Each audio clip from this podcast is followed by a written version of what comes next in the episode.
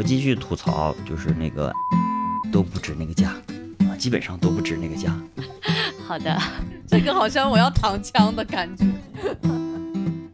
奇奇怪怪，超级难喝，然后它强度还很高，跟我那个狐臭味儿的并列的两只豆子。你们天天在群里面说的那句话是什么来着？应该让六六喊出来。罐子滚出咖啡世界，祝大家二零二四年、多喝好喝的咖啡，少抬杠。二零二五年的开放麦再见。新年快乐！新年快乐！新年快乐！新年快乐！新年快乐！大家晚上好，然后谢谢各位 Coffee Plus 博客的群友们又来参加我们年终盘点的下一场。跟上一场相比，首先在分享上面的嘉宾会有一点点不一样。颗粒他今天晚上去饭局了，嗯，残忍的抛弃了我们。但是好在我们今天晚上还有不懂和一颗在。不懂，Hello，打个招呼吧。大家好，我是咖啡 Plus 二群的李不懂。不懂，你看还是你讲义气。哦，然后一颗也打个招呼吧。Hello，大家好，我是一颗，我现在在悉尼，然后我现在的时间是晚上十点十四分。其实上一次特别想聊的，除了那个红榜里面啊，除了那个失落大陆以外，其实还特别想说的就是托托马斯那个庄园，那个是我希望那个于阿宇老板能给我们大家讲一下。因为托托马斯这个庄园呢，应该是二二年底我们才第一次喝到吧，就是阿联酋他们那边的烘焙商，然后于阿宇老板引进过来的这个庄呢，其实上次说了，就是它是一个，我觉得是今年最佳，有好几支都是他们庄园的，而且他们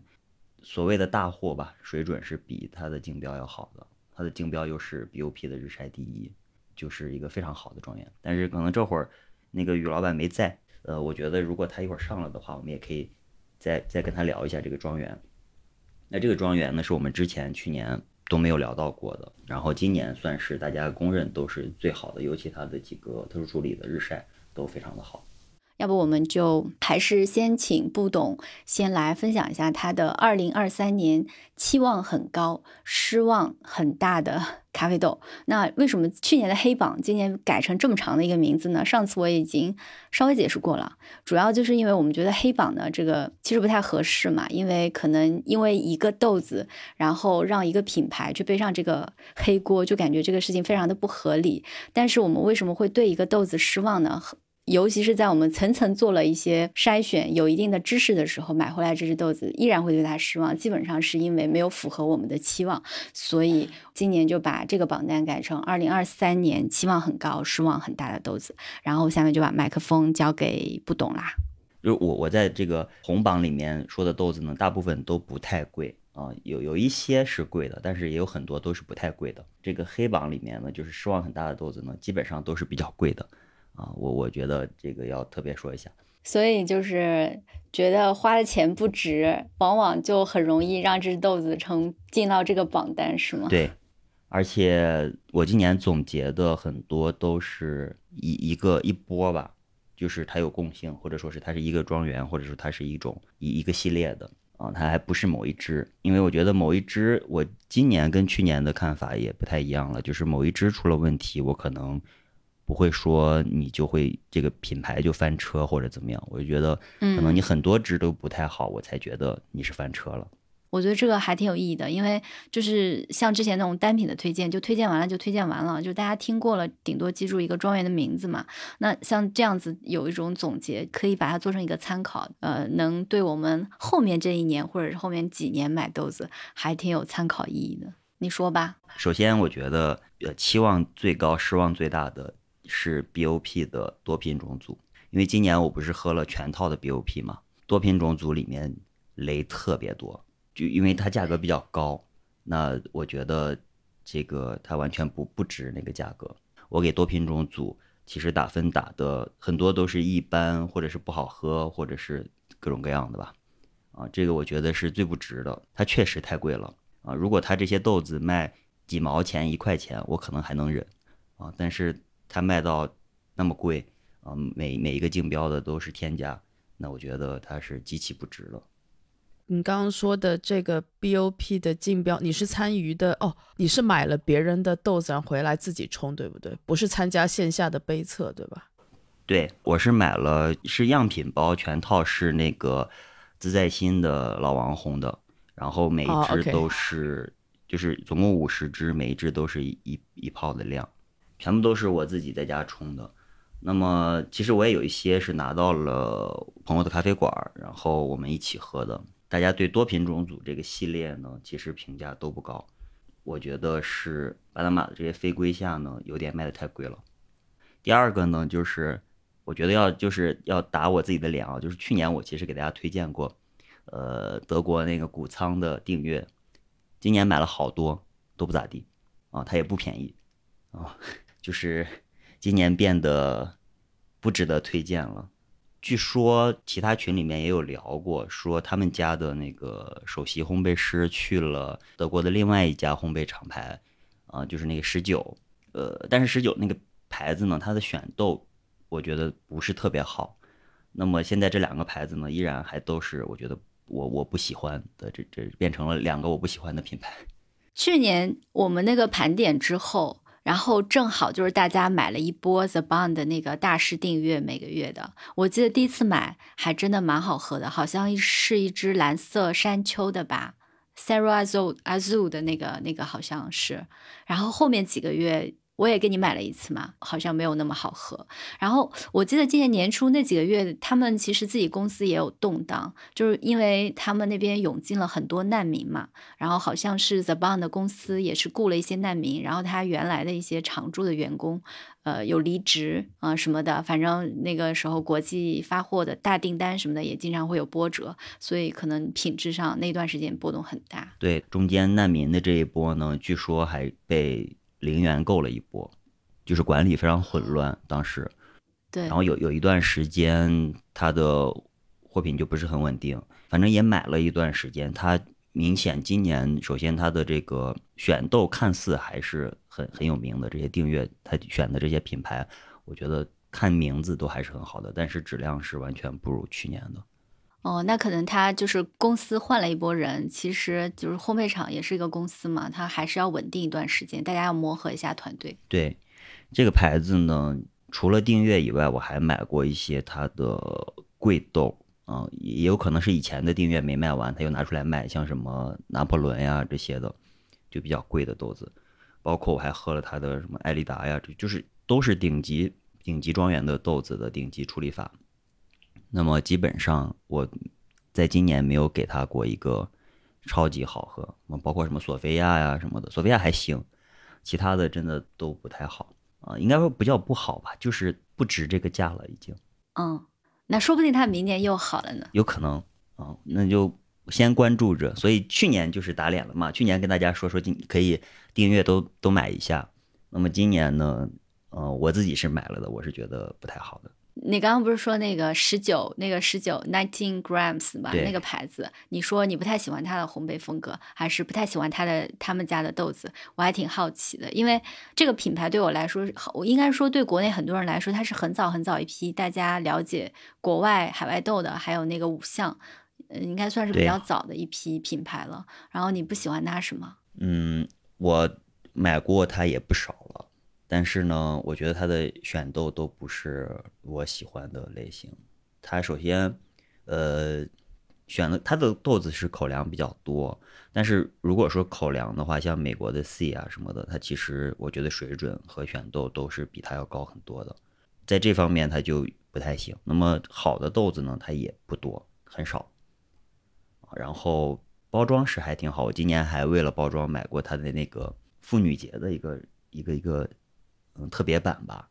啊，但是味道是真的不怎么地。我感觉大家这个流行的这些古海外的品牌也是一波又一波，比如说最早都喝那个像五象，然后还有那个灯塔，然后还有这个刚刚我们说的那个十九 grams，然后现在好像大家就普遍讨论 C 啊这些，还有其他的几个阿联酋的牌子还多一些。一方面可能是他们自己的问题，一方面是消费者们总是喜欢追逐新的品牌吧，大家还是喜欢尝新鲜的东西嘛。呃，除了谷仓以外呢，我还想吐槽两个非常贵，然后往期大家都觉得很高端的两个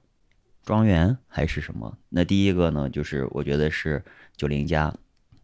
嗯，就基本上都不好喝啊、就算它有一些惊艳的味道，我觉得我也最多就能喝两口啊、也今年也买了不少，然后觉得非常的不好，但是主要是因为它很贵。那我还有一个今年喝到最最猎奇的豆子之一，也是出自于他们家的那个豆子，呃，我我的朋友烘的，我朋友烘完烘了个意式的烘焙，然后烘完以后做成了奶咖，就是一股狐臭味儿的奶咖。我们之前 在做这个准备的时候，你就提到过这是豆子。对，这就是来自于九零家。因为今年刚才红榜的时候，我们说了失落大陆，我觉得九零家的这个处理呢，目前我喝了，今年因为我也买了一些很贵的九零家，包括了那个希腊选手的赛豆呀，包括了年初他们自己烘焙的就非常贵的那些数字系列的那些，呃，就是嗯那种玻璃瓶包装，价格很高，我就觉得它可能这种好的呢，也是强度有点太高了，就属于那种一杯做完一杯喝不完整个，只能喝两口，觉得哇很神奇，喝多了我就受不了了。对我这两天刚喝过九零加，然后喝到一支奶酪味的，不是那种干酪，因为干酪没什么味道，就是那种很新鲜的、有点臭臭的奶酪味，对然后有点咸，对，对它很多都有点咸，你也发现了啊。对，咸咸的，咸咸，所以很像奶酪。然后跟九零加类似的，我觉得就是期望高失望大的，还有就是黛布拉，今年真的还是那样，就是没有长进，就是大家都在进步的时候，他我觉得也没什么变化啊，那那来来回回就还是那样。哎，我觉得你就是你最后这句话说的挺在点上的，就是大家在进步的时候，他没有什么变化，但是他可能他曾经我不知道，就是我五月份的时候见过了很多就是早期的咖啡大佬们嘛，所谓的，比如说犀牛哥啊、豆子他们啊，还有那个啊，那乔治队期长巧克力的嗯那一期我听了，啊，大家又提到那个九零加的那个味道，对，包括还有那个叶伟伟老师啊、我们私底下聊天也聊过嘛。然后他们提到一五一六年那个时候的九零加，真的都是可能像我们现在喝到一些非常非常好喝的那种特殊处理的那种激动吧。就是那个时候就觉得哇，这个是什么东西？是没有从来没有在咖啡里面喝到的这样的味道。然后真的是短短八年过去了，就是时过境迁，他们没有进步，然后处理也朝另外一个方向走了。对，我很好奇，就是九零家的豆子在国内现在还卖得动啊？就是它一直都没有，这八年就一直都销量很好吗？还是它是其实是逐步的在在下降的一个趋势？我觉得今年少了好多。它有两种嘛，一种是比较便宜的，就是咖啡馆里面你刚说的那种什么展望呀、荷花这些的，其实还不算便宜了。就是相较于它这些特别贵的数字系列里面那种比较便宜的那些，现在国内都很少很少了。现在咖啡馆我都很少见到了。然后这些贵的呢，就是爱好者们会买一些国外品牌的尝一尝吧。但是今年他不是来参加展会了，又稍稍微的火了一点点。九零家在澳洲是完全卖不动的，就好像一个品牌还是两个品牌有在做，几乎是没有没有卖不动的。所以我很好奇国内是什么样子。嗯，我就说这两个品牌在我的印象里面，对我的感受是很像的。就是以前我觉得有亮点，或者说是会很好，或者是也可能我以前是接受了一些外部的资讯，然后那个时候自己也不太懂什么是好喝，或者说是都有可能哈，就是比较盲目的跟风。那我觉得这两个品牌呢，它还是有以前对我来说还是有可取之处的，但是今年依然是买了这么多，那我觉得，呃，在我日常的喝的里面，如果是同样是这个价位的，我是绝对不会再选这两个牌子了。我继续吐槽吐槽，我再吐槽一个庄园，啊，就是那个艾丽达。我今年也是喝了它很多竞标和大货，我觉得都不值那个价啊，基本上都不值那个价。喝了好多艾丽达了，今年，呃，就是好的值得那个价格的太少了，几乎没有吧。我都可能 BOP 的 GW 二啊，GW 零二是最好的，但是国内应该也没有人拍，然后我也只是从样品里面喝到，内置确实还不错。除了内置以外，我都没有觉得有特别好的，不管是两块钱的艾丽达，还是三块钱、四块钱、五块钱、六块钱、七块钱、八块钱、九块钱、十块钱的，我都觉得不咋地。啊，这个是，呃，我我我我的个人的啊，我可能这个吐槽会很多人不认同，但是我觉得他二三年真的不咋地。那你觉得跟他今年就是二三年的年份有关系吗？就是有可能，比如说你会觉得他二零二四年可能会再好起来吗？我觉得这种老庄园是一定会有好的的，但是呢，咱们这个主题不是说有期望和失望的比较吗？那么你对呀你这么大的名字，这么大的品牌，嗯、这么深入人心的这个质量，然后又卖了这么贵，但是呢，你的水准可能并没有比有四块钱的东西比并没有两块钱的东西好很多的时候，那就是非常的失望。哦，我明白了，就是你觉得它已经作为顶尖的庄园了，它即使是年份不好，它应该就是相应的有个底线，但是它突破了你这个底线，是吗？对我我是觉得不 OK 的。他其实二二年还行，二三年的我我不行。然后再吐槽一个啊，就是大神的 Scott Raw 的豆子，好的，这个好像我要躺枪的感觉。我们第一次发的时候，我在你发之前我已经买过它两三次，它有不同的问题，都是我不喜欢的。它有烘焙翻车的时候，它也有选豆的问题。它的选豆我真的不理解，为什么那么多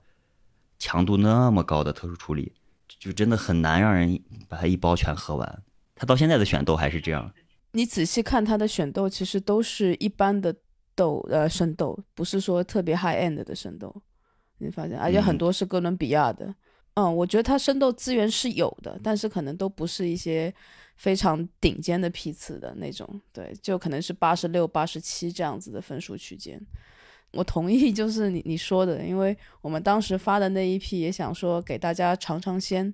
但是呃反馈也都不是特别好嘛，就夹生那一批，然后我也发了邮件去问了他们的烘焙师，反正怎么说呢，他们也不会正面回答自己是有过失的，你懂啊？就是说啊，是不是水的问题啊？是不是养的不够啊？巴拉巴拉巴拉，然后我就不想聊了嘛。然后之后呢，然后西瓜又请我帮他代购了一包埃塞的，然后西瓜喝完以后觉得比那一次我们发的那一批要好很多。哦，那我知道，OK，原来是这样。然后之前澳洲也有一些咖啡馆有进呃 s c o r e l 的豆子，然后最近好像也开始没有了。我想可能也是同样的问题，我猜啊。对他的期望其实是非常高的，因为嗯，他的名气在那儿放着，然后他又怎么说呢？他说他自己要做的时候呢，然后就坊间的传闻就很多嘛，然后其实心里的预期是比较高的。虽然他选的豆子都不是那种分数很高的豆子，但是他选的都是那种强度很高的，就是那种特殊处理真的不能喝太多的那种豆子，它特别多。这个反正是是我今年的一个期望很高，失望很大，所以这个呃，我我的总结呢，大概就是这几个，基本上都是我心里面先预置了一个它的高位置，然后我在不断的尝试，发现一点一点一点一点就觉得都不行，呃也不是说只喝了一次，就是喝了很多次都觉得依然不行，就给它放在了这个榜单里面，大概就是这几个。好的，我我说一下这个，相较于九零加和黛博拉这些没什么长进的处理的的这些品牌，反而是我觉得啊，那个大家都吐槽的天堂，它是有很多进步的。哦，展开来说一说。那个天堂可能大家都觉得以前就是那种就是生豆不是特别好，然后呃有很多什么有人说是香精豆呀，有人说各种各样的处理法呀，魔法豆呀，这样那样的，但实际上那些产品它依然还在做，然后可能做的是越来越自然了，但是你依然还是能喝到那些嗯人工的那个痕迹的感觉的。我也不能说它就是香精豆，因为咱也不知道嘛。就是那种人工痕迹很重的豆子也还会有，然后它还有一些新的处理工艺用应用在它的比较好的豆子上。就今年我买到的那个它的那个沸石处理法，就是非常自然啊，也是这个强度，呃，没有到就是那种那种特殊处理，让你一喝就是草莓味儿啊，一喝就是很叫，没有那种，它就是那种比较好的瑰夏的味道。但是它也是相对来说比较贵啊，但是可能未来它这个处理法，我觉得会越来越便宜。天堂就是这样，它它新出的这些新的科技，我觉得都是在往呃我们比较喜欢的这种没有很重发酵的、没有很明显的人工的这种痕迹的味道在走啊。那个费时的那个群里面，我是跟咱们群友一起拼的，他喝完也感觉还不错。费时是个什么处理法？它也是那种什么他们所谓的那个什么冷热冲击之类的吗？我我之前在群里面有发过啊，那我我我切出去找一下那张图，我可以给大家读一下。好的，然后刚不是那个不懂说到黛博拉了嘛？然后想问一下一科，因为像黛博拉这样的庄园，我记得上次样来的时候提到在澳洲比较流行的庄园吧。然后他有说到像黛布拉这样的就蛮普遍的，还有像卡门呐，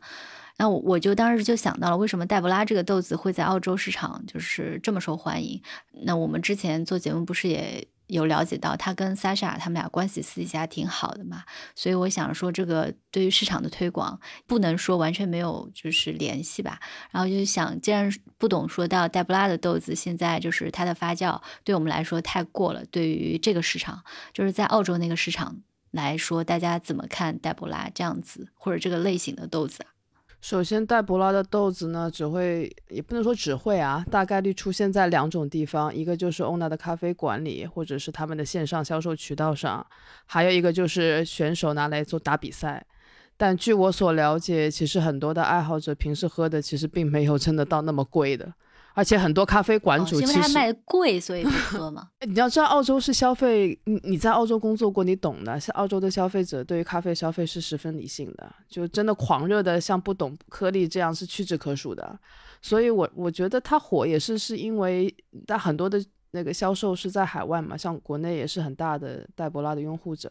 那在澳洲境内很多的话，其实呃拿来打比赛的选手还是挺多的，因为选选手里面有很多是 owner 的选手啊。哦。嗯，然后他们就会用自己的自家的资源来来打比赛，这个也说得过去嘛，对不对？然后今年我知道的就是不能说今年，去年二零二三年年末，我们不是在澳洲有一场那个冲煮赛，就是全国的冲煮赛。第一轮的选拔赛，第一名也是 ONA 的团队，他用的不是黛博拉，他用的是米卡瓦啊，所以其实也不见得说，也不见得说黛博拉一定就是非常那个。那但小道消息啊，但这个没有没有没有验证过的，但小道消息啊，是据说当时，呃，Sasha 赢了比赛那几年，他跟黛博拉是有说协议，说哦，好像你的豆子只能以后我来用，包括像那个 Iris Estate。也是这样的状况，嗯，但是好像之后 Jameson 就有偷偷把他生豆卖给其他的、其他的一些烘焙商啊，什么都会有，所以就也不是说只是给给呃 Sasha 他们就是 Owner 的团队，但是我我猜可能最好的批次还是在他们那里，对，而且呃，就 Honestly Honestly，我去年没有喝过黛博拉，所以我觉得我没有这个资格来说太多黛博拉的事情。啊，但是呢，趋势是确实。呃，澳洲的很多开始喝咖啡的，以及是开始自己在家玩手冲的这一群人，对特殊处理确实比较偏爱。嗯，然后在悉尼有好几个咖啡馆的馆主也比较喜欢买一些特殊处理的豆子。嗯，你在上一场不是我们在上一场聊了很多那个关于特殊处理法嘛？然后如果没听过的，可以到时候去听一下，非常非常。很多角度吧，我只能说，除了没有渗透商和那个咖农的他们在做处理的人的角度，真的是从经销商 到烘焙商，然后再到爱好者，大家就是讨论了很多关于特殊处理法的。然后一科就提到说，这种特殊处理法的豆子在国内市场，二零二三年大家开始逐步、逐步、逐步开始转向水洗，更加偏向和青睐这种水洗处理法的时候，那那边反而是开始多起来更多这种特殊处理法。的豆子，就是大家在私底下讨论的时候也有这个感觉啊。的很多欧洲的品牌啊，或者是海外的品牌，就越来越多那种处理法挺过的吧。像我在二零二三年年初就买过像什么卡瓦，还有长腿家还谁家，反正就买过发酵很重的。我还长腿吧，对我就觉得挺不可思议的。我在想这是什么呀？嗯，我我就说我感觉这个放出去以后，我肯定会被喷的。就是吐槽黛博拉，然后说天堂好。没关系，这个是有前提的，你可以先苟一下发个保命声明。没有没有，我我我我要站不懂一票。我觉得今年天堂确实有在变好，就除了教感没有那么深以外，我觉得它的触感，它的触感有做的更加的优雅一些、细致一些，而且它的风味是连贯的，它没有像之前几年是断层的那种风味，没有。那教感的事情，我觉得它是可以可以慢慢的、慢慢的去把它做越来越弱的，这不是一个很难攻克的技术问题，我认为哈。但是我觉得确实要肯定，就哥伦比亚的卡农，我觉得在这点上，我觉得在全世界他们还算是比较走走在比较前端的，比较比较有比较大胆的，也比较愿意去尝试，也会总结然后去改进的这样一批人，执行力很强，创意也嗯很好。嗯，对，一颗你可以试一下，如果你能够找到的话，你可以试一下我说的那个费时处理法的天堂。我我好我去找一张图了。嗯，它它的这个工艺呢是先清洗完咖啡樱桃以后，冷冻至零下四十度，然后在沸石辅助系统里面干燥。它这个处理法叫沸石日晒。它的这个豆子的风味描述是粉玫瑰、咖啡花、香水、甜玫瑰、花蜜，全是花，没有什么，我们喝下来是没有酵感的。不懂先来回答一个评论区的问题吧。他说：“好奇不懂，喝了这么多好豆子，会麻木吗？现在什么样的豆子会让你眼前一亮呢？嗯，我我觉得其实是越喝越明朗了，不是麻木。呃，比如说我 BOP，我每一年都喝，从喝的第一支 BOP 的冠军是呃索菲亚的那个水洗 GW 零一，是几几年我都不记得了，就是那个时候还是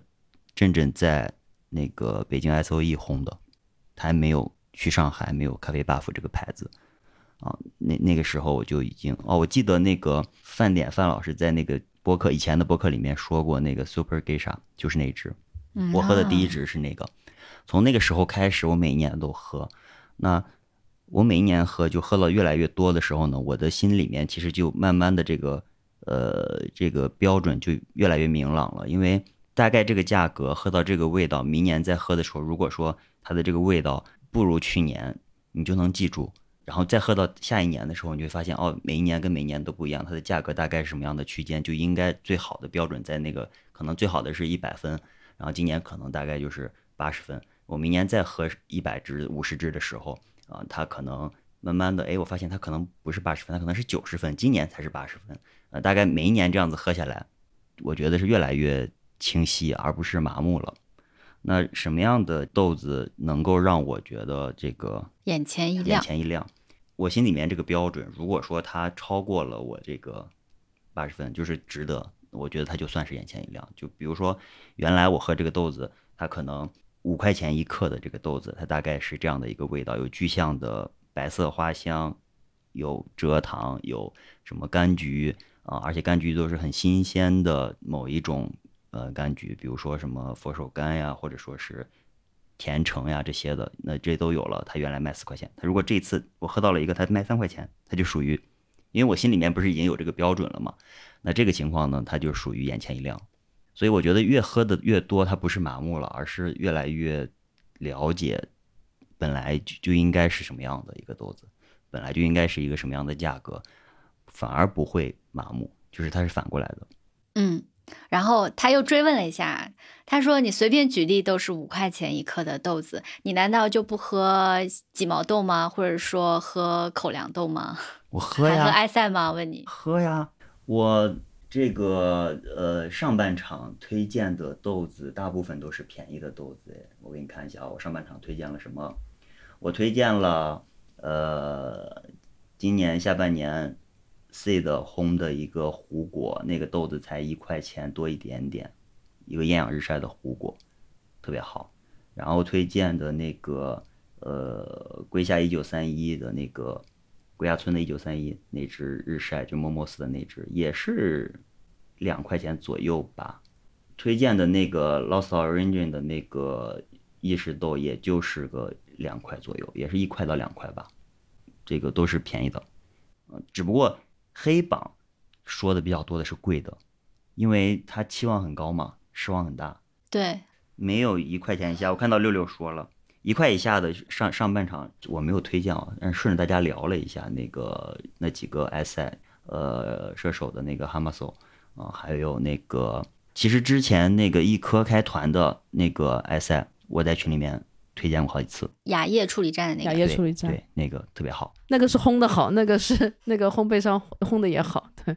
对那支真的很很好。呃，对，那个 Toy Box 的雅叶，上次开放麦之后嘛，当时颗粒补了一句，他说今年雅叶这个处理站也有很多惊喜。然后我前两天出去在外面点单的时候，基本上也有看到像 C 烘的雅叶，然后也有其他的雅叶都点了，就是都是那种柑橘的风味非常明显的那种。C 的我后来也买了一次，没有一颗开的那个团好。对，它烘的比那个更浅一点。所以不是我不推荐啊，真的是有，但是太多了吧，就是可能也说的不是很全。哦我那天还看了一眼那个 C 对它的简介，他是说雅叶这个处理站是埃塞俄比亚海拔最高的那一波处理站，所以他们可能拿到一些批次呃那个鲜果的品质啊什么的都还比较好。然后 C 大概的意思是，他们也在那边经营了很久，然后最终才能推出来一批那个处理站的豆子。雅叶海拔两千三百多米，谢谢群友补充。嗯，六六又补充了一个说 C 有一个 P 四的雅叶批次很糟糕。好的，谢谢。然后那个上一集我们也有讲过，就是口粮豆里面推荐哪些产区，今年可以看一看的。大家感兴趣的话，回头也记得去听一下。于老板呃上麦了，因为刚刚不懂，你不是想让于老板来补充一下那个托托马斯这个庄园吗？因为去年他确实，二三年他表现的太抢眼了，啊，这个大家应该是有目共睹，都好喝，而且特别好喝的那几个都是大货，也不叫大货吧，他们都是小批次，但是就是也没有到竞标那么贵，然后所以呢，这个我觉得于老板应该是比较了解这个庄园吧，国内我看卖卖的没有阿联酋那边的早，于老板开麦给我们补充一下吧。图图马斯是，我想一下，嗯，二二年那个时候，我跟我跟那个史瑞史瑞 coffee 的那个主理人，然后就有聊，我问他有什么推荐，因为那个时候已经合作过几次了，他就给我推荐了这个图图马斯，我也不知道这是什么之前，然后就是这个图图马斯大概是它本身是一个自然保护区，然后应该是零几年或者说一一几年的时候吧，我说不了太严谨，就说不了太细节，可能说我也只是大概的。他之前是被两个美国人买下来了，买下来，然后这个地方大概是有一百五十公顷这么大的一个范围，然后是买下来做那个自然保护区的度假村和自然保护区、风景区这种，然后呃好像是在是在一三年一四年。那个时候，因为他们买下来之后，发现巴拿马那边很多种咖啡的，就是特别多特别多这种种咖啡豆的。然后好像是，啊、应该是那个哈特曼哈特曼家族，在他们的帮助下，然后他们种了第一批，种了第一批是种的那个铁皮卡，然后还有一些卡图艾，然后他们种出来觉得嗯还挺满意的，后面后面就挑了一个海拔更高的一个地方，就在他们自己的那个度假村里面挑了一个海拔更高的地方，然后开始种龟夏，然后直到去年前年二二年是第一次采收，然后他们采收出来之后，然后是哈特曼家族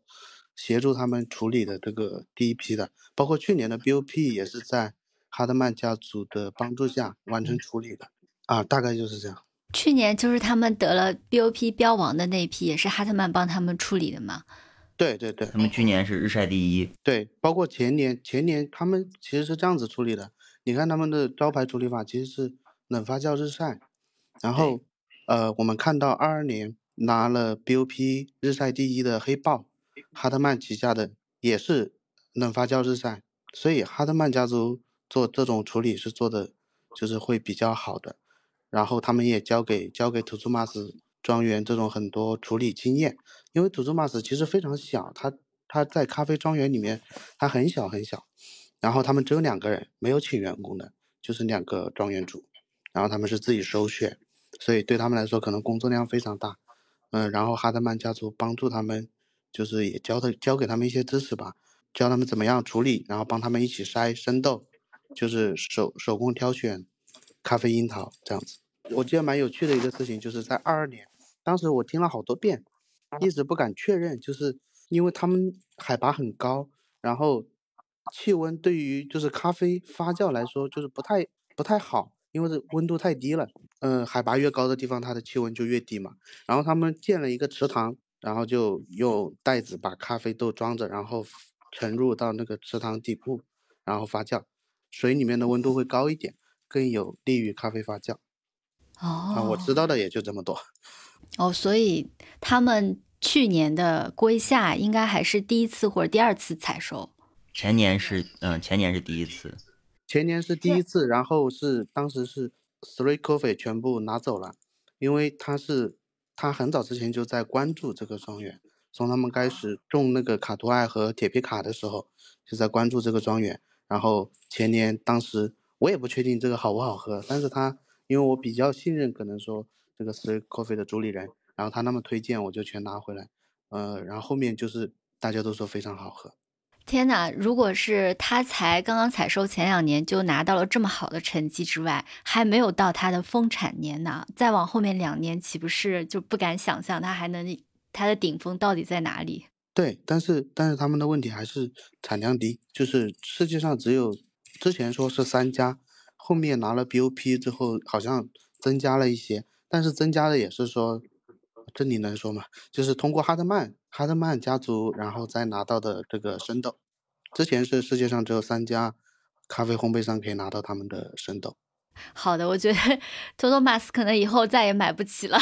它其实第一年 Three 的那个就不便宜，我记得 Three 那个就要三四块钱吧，去年就全部都很贵了。去年它的冷发酵日晒和那个厌氧日晒真的都超级好。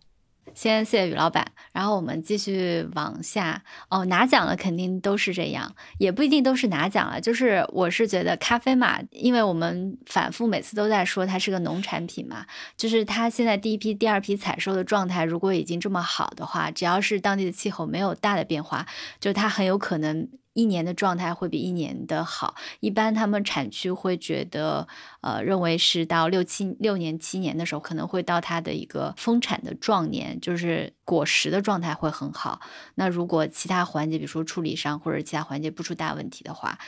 应该是大家期望中的越来越好喝，就有这个很大的潜力。然后再加上又拿奖的早，那就有很有可能就真的是我们越来越买不起的价格了。然后下一个话题啊，就是关于大家去年喝到的一些新的豆种或者是新的物种啊。为什么物种呢？这里有解释一下，就是像阿拉比卡啊，然后对应的罗布斯塔啊，就是算是新的物种啦。对，还有花卉种那个 Rismosa，然后这些都是物种。利比利卡也是物种。不懂你这边的话，有什么喝到一些这样的新的品种、新的物种吗？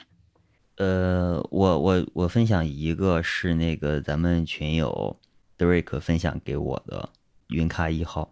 云咖一号呢是应该是咱们国家自己培育的嘛，对吧？我我我具体它的这个详情我不太了解啊，但是因为现在产量很少，大家都喝到的一些就是样品或者说是呃试验烘焙出来的这些没有正式上市的。那那只豆子呢？我当时喝完的感觉就是它跟龟夏的风味走向是完全不一样的。它是，呃，有很重的甜感，然后醇厚度，它其实有点像那种传统对咖啡的追求，是一个比较好的咖啡，醇厚度有比较好，然后比较饱满，甜感很强。啊、我我那天在我的朋友的咖啡馆冲的，然后朋友的感受就是这个也不像云南，它也不像是。什么龟夏啊啥的，就是酸度没有那么高，酸质没有那么高，又有点奶香奶香的，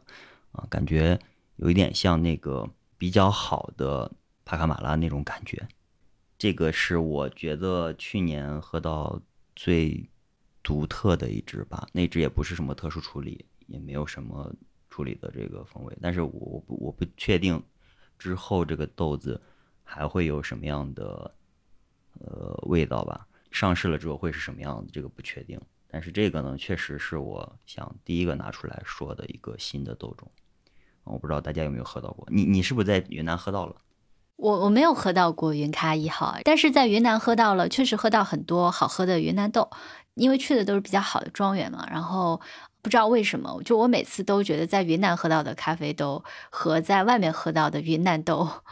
是不不一样的，样就是在外面经常对经常喝到那种很典型的卡蒂姆，就味道比较空空的，然后也没有什么风味像，酸甜也很一般。但是在那边喝到的话，就可能它的风味也好，它的酸甜、它的触感都会好一些。真的不知道为什么。然后我想第二个分享的是一颗送我的精品罗布斯塔，因为罗布斯塔去年二三年我也喝过蛮多的了，基本上没有好喝的，都挺难喝的。然后一颗那个确实还挺好喝的，它还是很有很明显的这个罗布斯塔的这个这个叫什么风味吧，它就是像爆米花、玉米须这样的，但是那支这些风味相对来说比其他的罗布斯塔要弱一些。然后它特别强的是甜感特别高。我喝到这支罗布斯塔的时候，我觉得如果我我能理解那个前年的那个日本选手，他打比赛用龟下拼的那个罗布斯塔嘛，这是他世界前六那个日本的女选手，她的配方，我大概能理解她为什么要这样做啊，就这个是真的能给咖啡带来很好的甜感和醇厚度的。如果是比较好的的话，而且这只豆子呢，有一包我喝完以后，然后比较好，然后第二包，然后我就拿到了那天刚好就是我去年不是参加了比赛嘛，参加那个 PCA 的冲煮比赛的时候，那天早上我在那儿没事儿干，然后就跟我的朋友就说把这包豆子冲了，大家都没有喝过比较好的罗布斯塔。冲完以后呢，我们就每人分了一小杯，然后那个分享壶里面还剩了一点，就有一个评委走过来了。啊，然后这个评委说你们在喝什么？我说哎，你尝一下。然后我说这个是朋友送我的这个罗布斯塔，他喝完觉得特别好，他把剩下的全拿走了，说我要去给我的朋友们分享一下，就给分给那几个评委都分享了，得到了这个评委的认可。他说罗布斯塔好的罗布斯塔特别贵，然后也不太好找，大部分都很不好啊。然后这一支还是非常好的。我给你的那一支是我在悉尼当地刚好那个主理人来呃比赛，比埃勒鸭，然后比完赛以后，反正多停留几天，就在悉尼当地的小馆子做了杯测分享会。然后它的整个品牌在越南嘛，它在 Ho Chi Minh 应该叫什么？胡志明市，胡志明市 OK，它那个品牌应该有五年吧，五年到六年左右的时间，然后现在也是比较快的一个发展。然后我喝了它带来的几支咖啡，这里面除了一支很好的不懂刚刚提到的精品罗布斯塔，还要一还有一支是越南本地的原生种，叫 Stamaya。那那个原生种其实是可以在那个基因库里，就 W 呃 Water Coffee Research 那个里面找到那个豆种的。但那个豆种怎么说呢？就是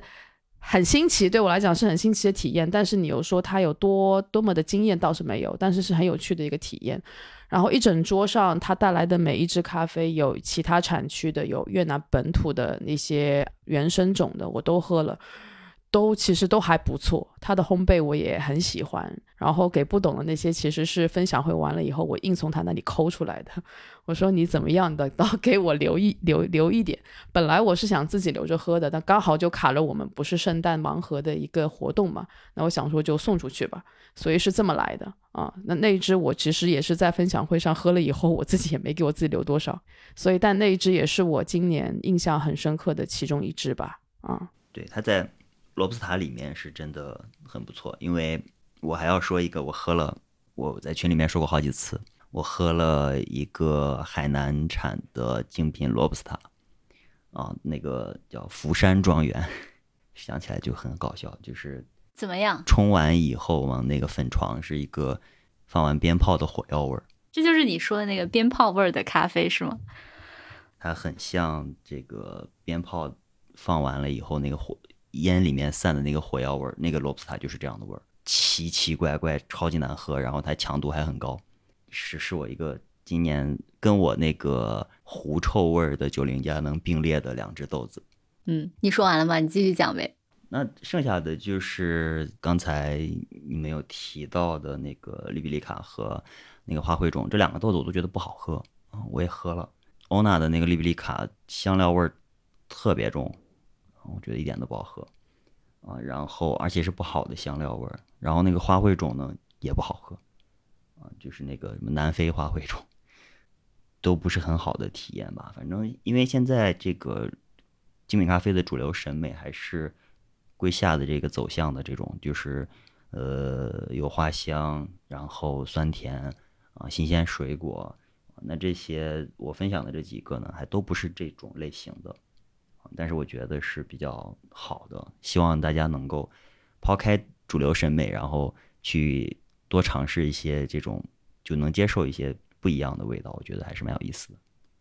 那个花卉的那个品种，你是在哪里喝到的？因为这个豆生豆非常非常非常少，我知道在国内市场只有一丢丢的量，而且非常贵。对。据说是在那个展会里面是有给大家做杯测的。我是这样的，就是我有一个朋友，然后呃跟我一块上课的，然后他老家是石家庄的，好像是。然后他回老家的时候，他就在石家庄的一个本地咖啡馆，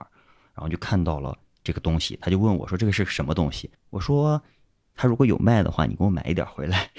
我也想尝一下。”我就跟他说了一下这个东西，然后最后就拿回来。那但是我觉得不太好喝。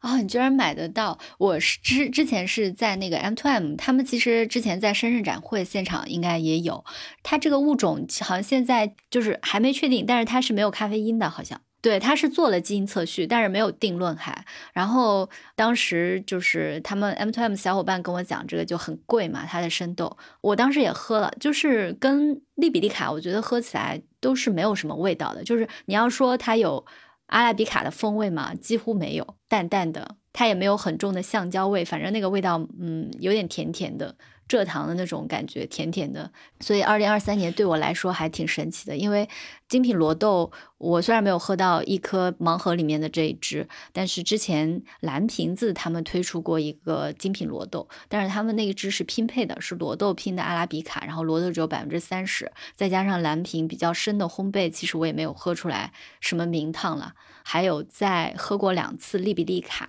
有一次喝利比利卡是在叶维维老师那边，然后他的生豆我也不知道是哪里的，反正他说是利比利卡，我们就一起尝了一下。但是那个利比利卡也蛮精品的，就是没有那种传统的橡胶的那种感觉。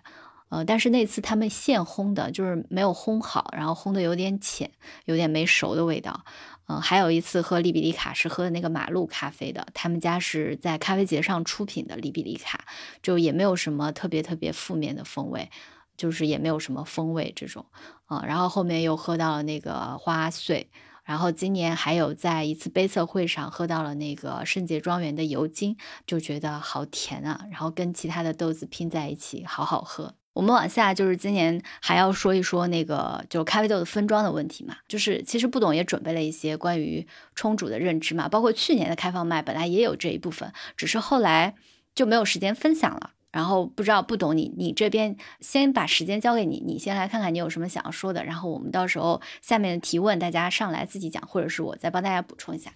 那那先说分装的问题，分装呢，那个这两年我。也是，自己测试下来变化比较大。原来呢，我从一开始不太分装，就把它常温放在桌子上，然后可能我的那个橱柜上，大概常态化就能兑二三十包不同的豆子。然后慢慢的，我开始把它分成一小包一小包的，也是受大家群友的影响吧。然后开始抽真空，然后开始冷冻。然后后来我发现，其实抽真空即使冷冻，我感觉也不太好。然后现在呢，就变成了用一些密封性比较好的袋子，然后把它塑封完以后，不抽真空，然后冷冻的方式。一个是袋子选的密封性会比较好一点，第二呢，就是我觉得不抽真空可能效果会更好一点。啊，这是。然后我之前也用过离心管，啊，我现在已经全部都不用了。离心管呢，第一它它会沾上味道，然后第二呢，它密封性也不好。嗯，基本上我把所有的离心管都换成了密封性比较好的、能够塑封的袋子。原来用那个铝箔的，现在不太用那个铝箔的，现在用那个外面是一层牛皮纸，然后里面还有一层我不知道是什么材质的那那种袋子来分装。这是分装。然后养豆呢，其实因为我买豆子非常的多，我买的这些豆子呢，说实话，也不可能每一只都把它喝完。那么呢，我一般，呃，会从一周或者是到两周开始开始喝这个豆子，然后我只要打开了，我可能会一个礼拜至少喝上它三次，有可能是每天都喝，就是五六次啊，至少也要隔一天喝一次。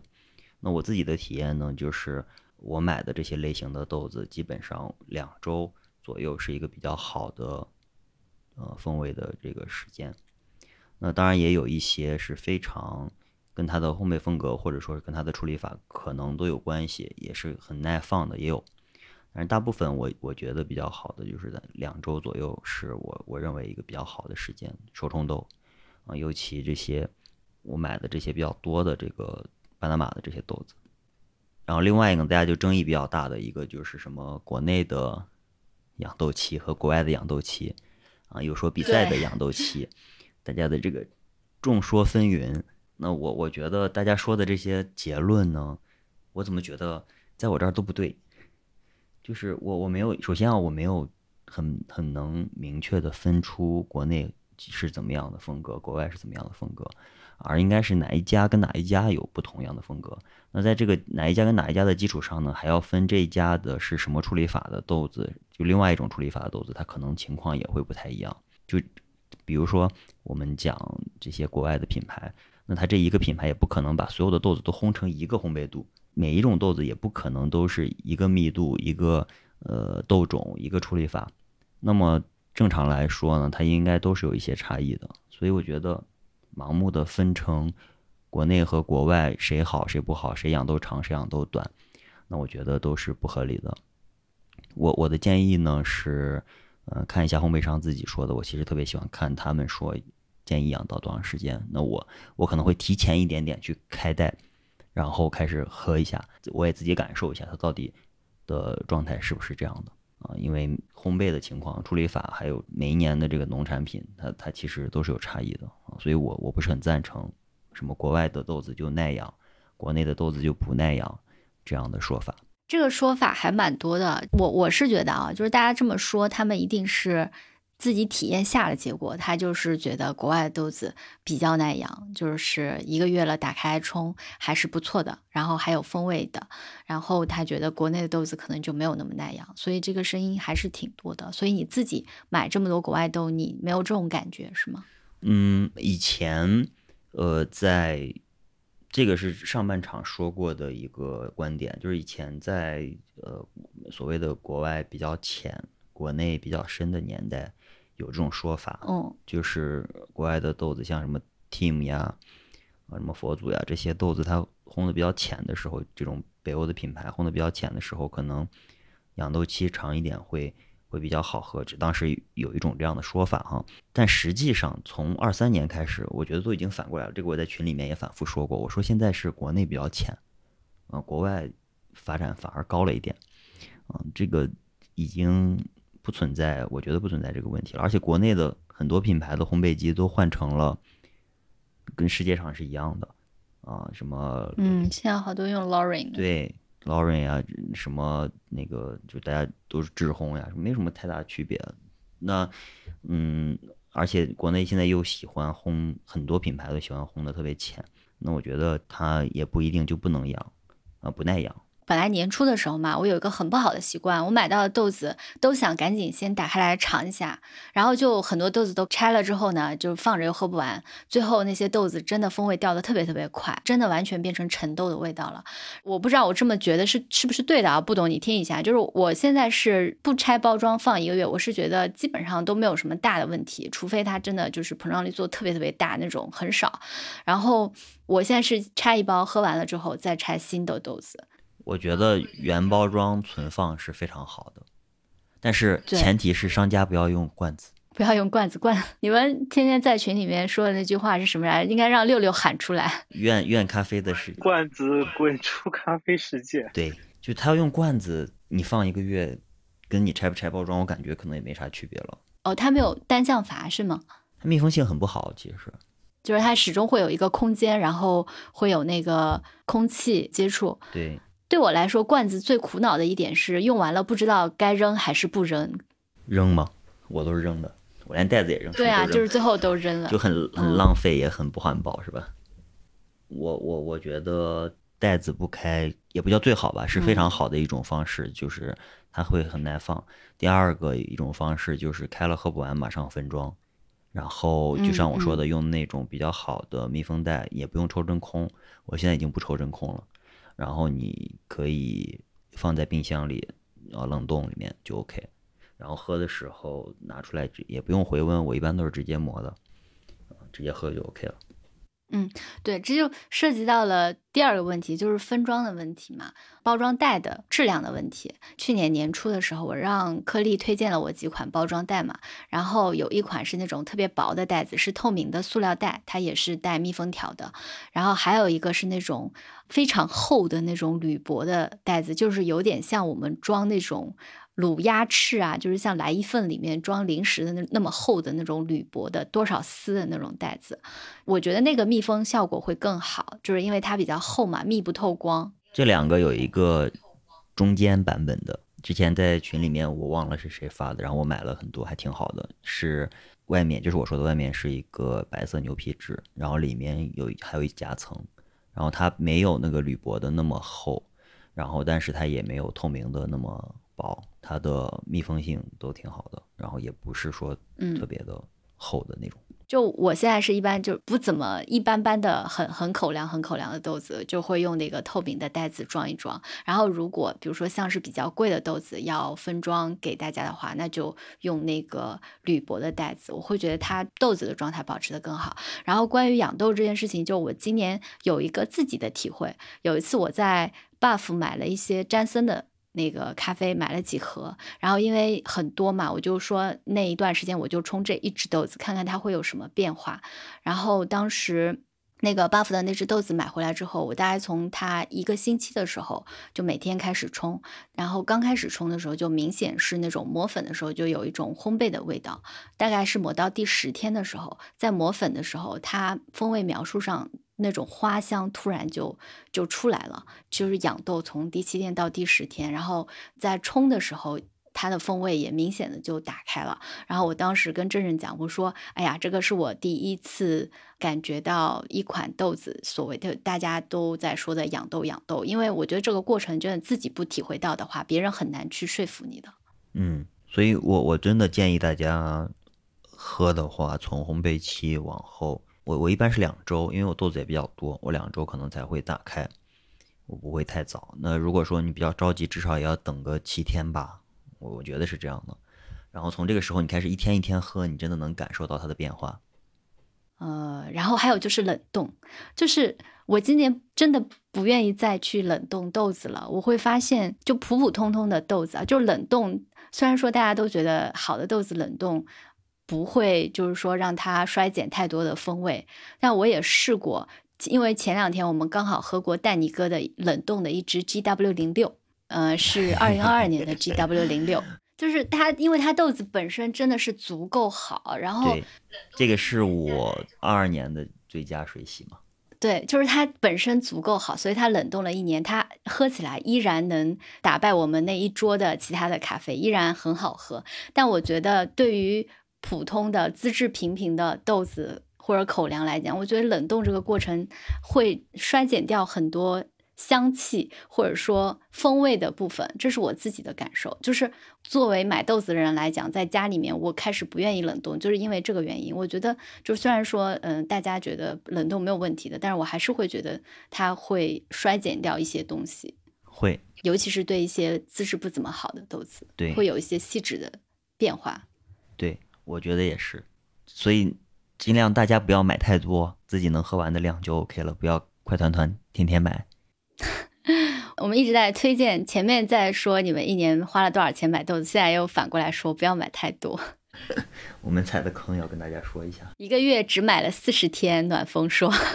分装的事情，其实六六呢，他还挺有发言权的，因为如果你们有在群里看到他的分装的包装做的非常的标准，而且他用一个怎么说，应该是他自己的智能化的管理的方法去管理他所有的豆子，包括自动扫码入库啊，包括把他的豆子分装成小包装。回头你给我几张照片嘛，我到时候把它贴出来。然后六六你可以开麦了，说说你在分装上面的心得。就是是这样的，就是我之前也是一个特别坚定的真空的使用者，然后包括我今年是为了说做真空这件事情去买了一个新的，可能能达到商业级别的一个真空机。但是我也是逐渐，比如说听丹尼哥，比如说听群友说真空可能会不好，然后我逐渐有去尝试说我不去真空。那么我真正呃有一个转折节点，我什么时候开始不去真空呢？我在群里发一个我在白金咖啡豆子店的年刊上面看到叶师傅说的话，也就是他说，呃，如果你要真空，那么你一定要冻，那么你如果放在常温下，它有可能会加速你豆子裂化的程度。但是我很多时候是没有条件去在一定把这个豆子。完全放在冰箱里面的，这是第一个我后来不真空的原因。第二个不真空的原因是，现在大家的冰箱也很高级，有的冰箱会有一些化冻的功能，还有包括说，呃，可能你冻豆子的这个区域不是完全的隔离的，那么这个时候就会出现一个温度不稳定的情况。我记得是之前听周洋老师还是听那个郑郑说。如果你的这个区域不稳定的话，反而是有可能造成这个豆子它在保存当当中有一些不经意的化冻的这个呃情况，反而会加加速它的裂化。然后呢，说到袋子，袋子其实呃除了保持一个密闭性之外，我不知道大家有没有注意过，就你比如说夏天吃小龙虾或者吃其他油特别大的东西的时候，你。就算这个手套完全没有破，你的手也是会沾上味道的。也就是说，呃，我们把豆子放到袋子里面之后，它看起来是完全密封的，但是实际上氧气还是能够透过去。呃，我之前是在我买呃吸氧剂的那个店家有看到一张表，它里面是写了一些常见的袋子材料对氧气透过性的影响。也就是说，你可能看起来你的这个豆子呢，它抽了真空之后，袋子里面是没有氧的，但是它氧气其实还是能通过这个袋子两端的。所以，呃，以上两个话题呢，我现在实践下来最佳的是，我可能会比较好的豆子用一个铝箔的袋子，因为它铝箔是由铝再加上塑料双层覆膜的，它对氧气的隔绝状况比较好。然后再加上我可能会放一个脱氧机进去。我今天下午刚喝了一个五十天的龟夏，然后我是全程放在常温下，而且我也开袋过，但是分装出来了，我是完全没有喝到它衰败的这个迹象。然后呢，袋子这一方面的话，我其实之前在群里面还跟不懂推荐过一个白色的那个袋子，我后来才发现这个袋子。它其实可有可能有漏气，包括说像之前铝箔的那个袋子，有可能有人会叫什么热封不上，然后呃有可能那个拉链又不可靠，所以说我最后还是会去找那种稍微薄一点点的铝箔袋，我现在目前感觉是最好的，大概就是这样子吧。就是这一年我基本上就是从以前会买一大堆慢慢分装慢慢喝，又回到了说。还是新鲜买新鲜喝才是硬道理的这一个阶段。啊，我觉得刚才其实六六就是变相回答了之前就是前面有一个在评论区里面提问的一个朋友说冰箱里面也不透光啊什么的，就是这个话题。就是冰箱里面是不透光，但是就是一个是你容器有可能漏气，一个是你的化霜器有可能会把你的这个温度加热，因为其他的食品对温度没有那么敏感。然后还有一个就是你抽真空之后，你的豆子在负压，它都是有可能影响你的豆子，呃，就是让你的豆子状态变更不好的。他说：“请问大家真空冻的豆子会不会改变风味？我自己的经验好像是，感觉冻了研磨完香味的强度会没有常温储存。”强啊，我的感觉也是这样的。虽然有很多之前有很多人就是推荐说可以真空然后冷冻，但是这个事情它没有定论啦。就是现在可能咖啡圈里面没有一个特别科学的说法，所以说我们在去年的上一年的开放麦就讨论过这个问题嘛。那又经过了一年，大家也是在实践过程中都会有一些自己喜好的变化嘛，所以今年又拿出来再说一说。就是仅仅也是分享一下我们听到的、见到的，还有自己的感受上，就是它没有一个权威的这么一个东西。然后这些方法，我是觉得大家可以听完了受到启发，自己去尝试一下。就是最终你觉得什么样子对你来说比较合适，就是比较合适的，没有什么权威啊，没有所谓的权威在这里。然后刚刚就是六六说到那个负压的问题，这个事情就我可以转述一下，之前有碰到过那个乔治队长，就是彭金阳老师嘛，然后他当时提到那个负压的时候，他也说到提到了说你抽真空里面大概还会有一个呃负两到三巴的这样的负压，呃，所以他觉得是会对豆子会有影响的，就是这些只是大家的自己的感受和说法，具体来说你们可以去去尝试一下。对对，我我现在碰到抽真空之后风味保留比较好的，都是要不然就烘焙商他就抽了真空，也就是说他炒完豆子之后可能几个小时他就抽了，这种情况下是没有问题的，或者说一拿到手就去抽真空，可能保留还会比较完整。我我今年那个新买的那个商业真空机，就是之前呃群里面有人推荐蓝莓的那个，然后结果我现在真空不能一次都没用，我每次都是用它封铝箔袋。然后我们那个评论区刚才冰滴银皮群友又给了一些补充，他说长时间保存样本一般是选择实验室零下四十度或者到零下六十度的不带除霜的冰柜，然后如果考虑冷冻储存，其实反而不用考虑。回温直接研磨，我在想是不是这个是一个比较标准的环境，但是其实大家平时在用的时候，就是因为我们没有那么好的条件，谁家里为了保存咖啡去有一个零下买一个零下六十度、零下八十度的冰柜，没有这么好的条件，所以我们要想办法去做这么多的测试，然后有这么多不确定的讨论，是不是？假如说你真的有一个零下八十度的冰柜，那这些问题。会不会就迎刃而解了？我我补充一，第零下八十度的那个冰柜有两个 bug，一也不是 bug 吧，一个是电费很贵，第二很吵，这个也也是一个问题啊。我我对它它肯定是个问题。有关于冷冻研磨的，因为这个其实我上那个专业的那个冲煮课的时候，呃，我没有做过测试。那那个如果用那个筛网去筛的话，冷冻研磨之后。它的这个粒径，从筛网的结果来看呢，它是更集中的，也就是更均匀了。但实际上喝下来呢，冷冻研磨会多很多的，就那种极细粉。这个东西在筛网里面就是呃看不出来，因为它很多都粘在那个各种颗粒上面嘛。我们用的是那个十几片的那个筛网。那这种呢，呃，你直接冷冻完研磨之后。呃，出来的这个萃取呢，会呃萃取率更高一些啊。然后你如果豆子不好的话，它的这个不好的味道也会放大。如果你的豆子会好的话，它复杂度会更高啊。所以呢，冷冻完直接研磨，可能大家也需要调整一下你的这个研磨度。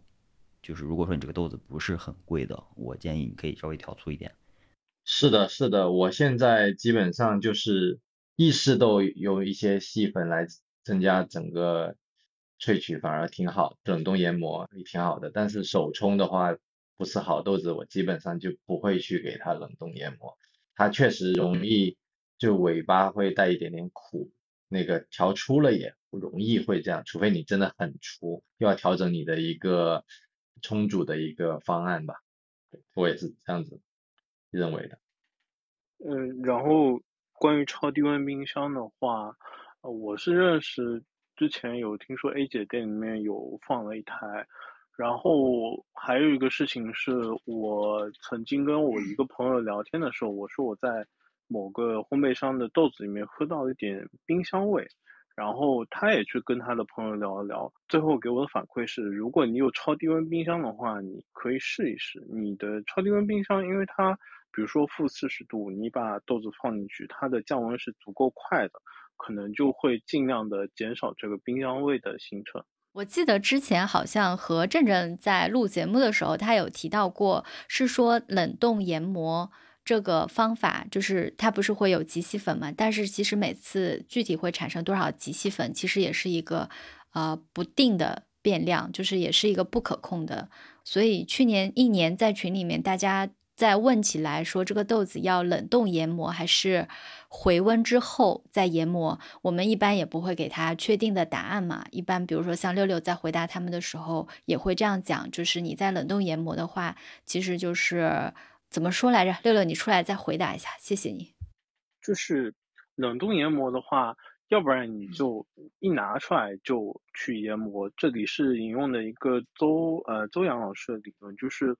冷冻研磨可以让你的呃磨豆机磨出来的粒径更集中，也就是说你目标的那个粒径它会更多，然后极细粉会多一些，极粗粉会变少。这是一这是一种流派，另外一种流派就是正正的那个说法，就是它所有豆子一定是都放到室温再研磨的，因为他作为一个比赛选手，或者说他作为一个门店主理人，他需要这个东西可控并且稳定。那每次你冷冻研磨，你不知道你解冻了多少，因为你拿出来就解冻了嘛，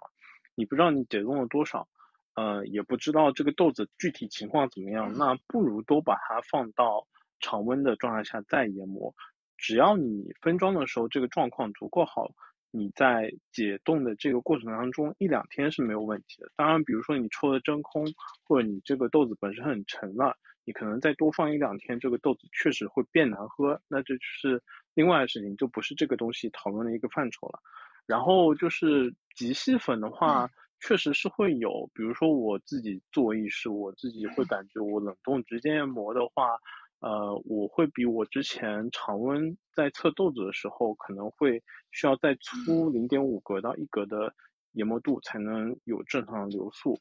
那么在手中当中，这些极细粉其实是会附着在粗粉的表面的，你就会感觉你在注水的时候，好像这个呃粉床像在给荷叶上面倒水一样，就是那个东西就输水输下去了。这个东西具体影响有多少？呃，我倒也没有具体研究过，可能有朋友了解的话，可以可以后面再来补充补充，或者说之后有机会的话再聊。哎，你忘了一个很重要的，就是正好也有喝一杯。这个朋友在评论区里问，他说等回温会不会受到水分的影响？这个其实是一个蛮基础的问题。六六，你就顺便再说一下吧。对啊，对啊，所以这就是我刚才说的那个前提，就是。你分装的足够好的情况下，就是你这个分装袋不漏气，或者说，呃，有的朋友是直接一个罐子或者一个袋子放到冰箱里面冷冻的，那这个罐子这个袋子不可能无孔不入，呃，你在回温的时候肯定会有水汽的影响，包括说之前，呃，群友他有把一整个大袋子放到冰箱里冷冻，然后喝多少套多少，那肯定到最后就已经变成一个不能喝的状态了。对，所以一般的话，有人是一整大袋放在冰箱里的话，就是整包拿出来不要拆，等它可能夏天的话要放一整晚，然后等它完全回温，就是不会那种有冷凝的凝结水汽附着在上面的时候，没有温度差的时候再打开用。嗯，这个是很早期，就是我们就讨论过的问题了嘛。然后最后结束这个话题，就是还是用呃两位我们嘉宾的话，一个是正正，正正就是说这个你自己去试试看嘛。反正你看我们刚才说了有正正派，也有邹阳洋洋派，你自己去试试看啊。你其实一包回温，一包不回温，然后一包冷冻，一边不冷冻。然后你试试哪个你喜欢，哪个适合你，那就是最适合你的。呃，所有的这些都只是思路啊。然后另外一句话就是要引用白金咖啡的叶师傅的话，他就是在我们那个 Coffee Plus 博客最新一期的那个节目里面他说的。他说很多东西就像大家问他们烘焙技巧一样，其实他们也没有答案，就没有办法告诉你答案，但是可以告诉你找到答案的方法。如果你只要答案，那就真的很难。然后上一次呼声很大的是，大家也想知道今天有没有喝到意式的这样的榜单啊？推荐意式其实比我手中要少很多。那我的这个最佳里面其实说了那个欧娜出的那个失落大陆的那个意式，那支我觉得是我今年比较好的意式吧，可以说是最好的意式。主要呃，大家的这个意式豆呢。都没有说怎么说呢？就是，就是我我买了很多赛豆，应该这样说，就是那个 WBC 的赛豆我买了很多，然后基本上都是特别魔法，我也不好推荐，就 强度超高。然后你把它做成澳白，就是什么草莓奶油，就是这种走向的。我我就这种我就不太好推荐，所以我推荐的就是那个欧娜那个失落大陆的那个。所以你平时不会出去喝意式吗？就是没有在外面喝到的也算呀。因为我喝不了奶，基本上只喝美式。大家市面上的美式，大部分的店铺不会有那么多 S O E 可以选，基本上就是个埃塞。呃，再就没啥了，再就拼配，拼配基基本上那个大概都是什么巴西啊、云南呀做基底的，一喝也就能喝出来。所以我觉得意式的花样真的比手冲少很多。那一颗呢？你在澳洲今年有没有喝到好喝的意式的出品啊？没有，我喝都是我店里的出品。你平时也不出去喝咖啡吗？因为对我去年一整年都在消沉豆，基本上确实去年就是去外面消费的这个花费少了挺多的，但是就碰到一些好豆子啊，就是还是会下手的。那些好豆子就很贵嘛，所以基本上你的一份预算可能要不就摊在豆子上，要不就摊在你出去喝咖啡那里。然后意式就是我自己在上班的时候店里调的一些埃塞啊，或者是危地马拉，都是一些很很基本的口粮豆系列了，没有到非常高端的豆子没有。哎，但是你们那边的赛豆都是风味强度特别强的，所以我去年一我去年一年根本就没有去过欧能。不光是虽然欧娜它离，我还有那个 Cold Black，我靠，那个太重了。我很不喜欢他们家的豆子，I'm sorry，我就不喜欢我而且我喝意式，如果我出去喝意式，我基本上还是会挑传统处理的意式来喝，特殊处理的意式我喝的比较少，嗯，大概是这样子。在比赛的这个意式豆和我们日常喝的意式豆区别真的太大了。然后六六，你上来是有什么想要说的吗？就是刚才不是说到年度意式嘛，我今年喝到特别好喝的，其实是有限定店面的，就是，呃，米娅的店面，就是上海之前前几年在企鹅榜单上第三名的那家店，他们之前有出德林的六号蜜果奶咖，然后，呃，我之前是从来没有喝浓缩的习惯的。但是他们店出的浓缩就是非常的平衡，花香非常的好。包括说后面呃，因为跟米娅多喝了几次之后，也就熟悉了。他又给我们分享一个蜜果的奶咖，呃，我可能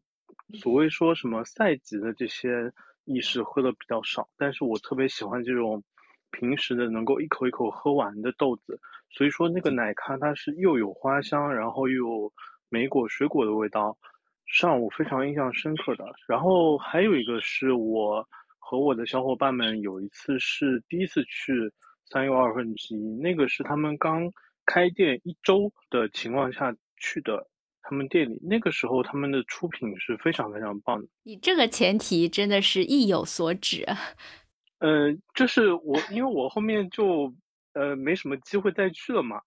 但是嗯那一次给我带来的体验真的非常棒，就是浓缩每一杯都是风味指向性非常好，然后奶咖每一杯都是又甜，然后风味又好。就是二零二三年，我之前是从来没有喝过浓缩的。二零二三年这两家店也是把我带上了喝浓缩的这个路。可惜就是说，米娅的店，呃，现在因为拆迁就已经不开了。然后三又二分之一可能最近也没有什么机会去那边逛了。嗯，我今年其实跟六六一样，也是就喝到比较多好喝的意式咖啡，然后也会去喝一些浓缩的一年吧。然后今年还真的喝到了蛮多比较好喝的这样子的浓缩和意式，因为今年很多店都在出品 combo 这种形式嘛，比较好的店他们都会让你选择，说你这个黑咖啡你可以选择浓缩，也可以选择加水的小美式啊什么的。真的喝到了几支特别好喝的意式，想跟你们分享的。首先就第一支，我印象想起来是三月份在深圳的时候，然后在深圳的那个吉福，当时是在那家店非常匆忙，seven 呢后来就很随意的用他们店里出品 S O E 的埃塞的单品，然后就。那个时候是冰球，就是那个 Paragon 刚刚比较火的时候嘛，然后它正好也有，就用了 Paragon，然后再加上店里面日常出品的一款 S O E 的埃塞，做了一杯浓缩。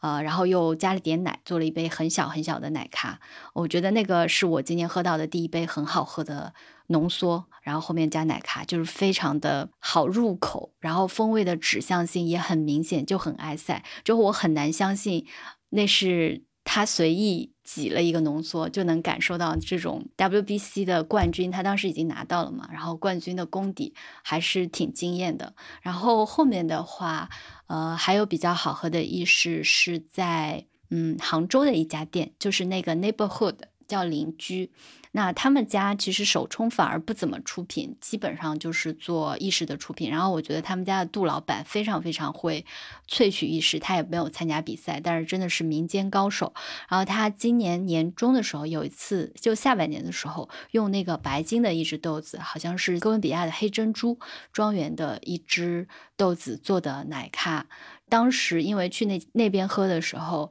是已经去过三又二分之一了。然后我对比下来，我觉得我干嘛要从杭州这么远跑到三又二分之一去？我明明已经能喝到很好喝的浓缩了。然后还有一杯就是我们的那个潘老板，就是温州的 Paper Ball 纸团的潘志明老师，他不是有一次在我们群里面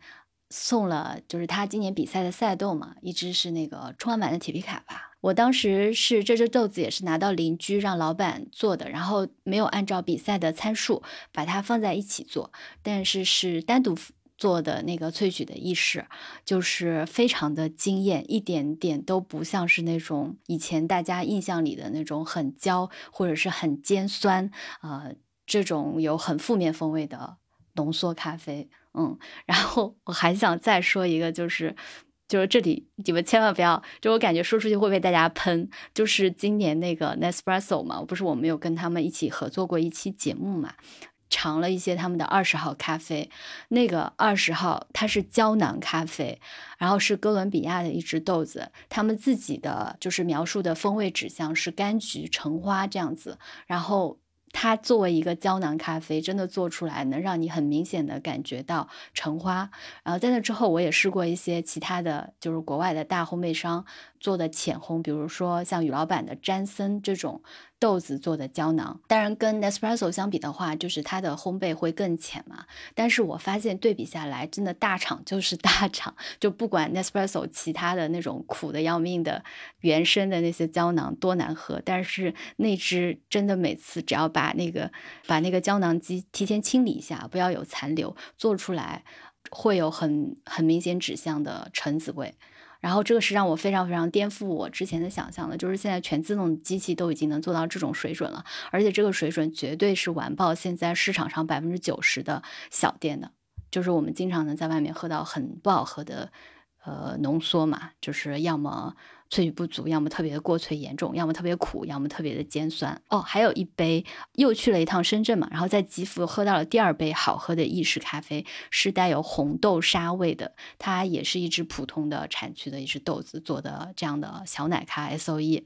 嗯，然后还有一只就是今年上海的 Parking 开店那几天，然后潘老师在店里面做意式的时候，他店里面有一个豆子做出来的。呃，这个就是哥伦比亚的豆子，应该是，然后就是会有一些其他的水果风味，它那个喝起来就非常的蜜瓜，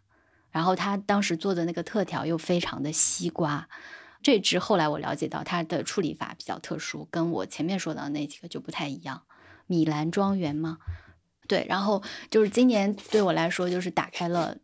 浓缩咖啡的新世界大门吧，然后到二零二四年我再试一试，到时候年底的时候再来分享一下，看看希望能详细的分享一下。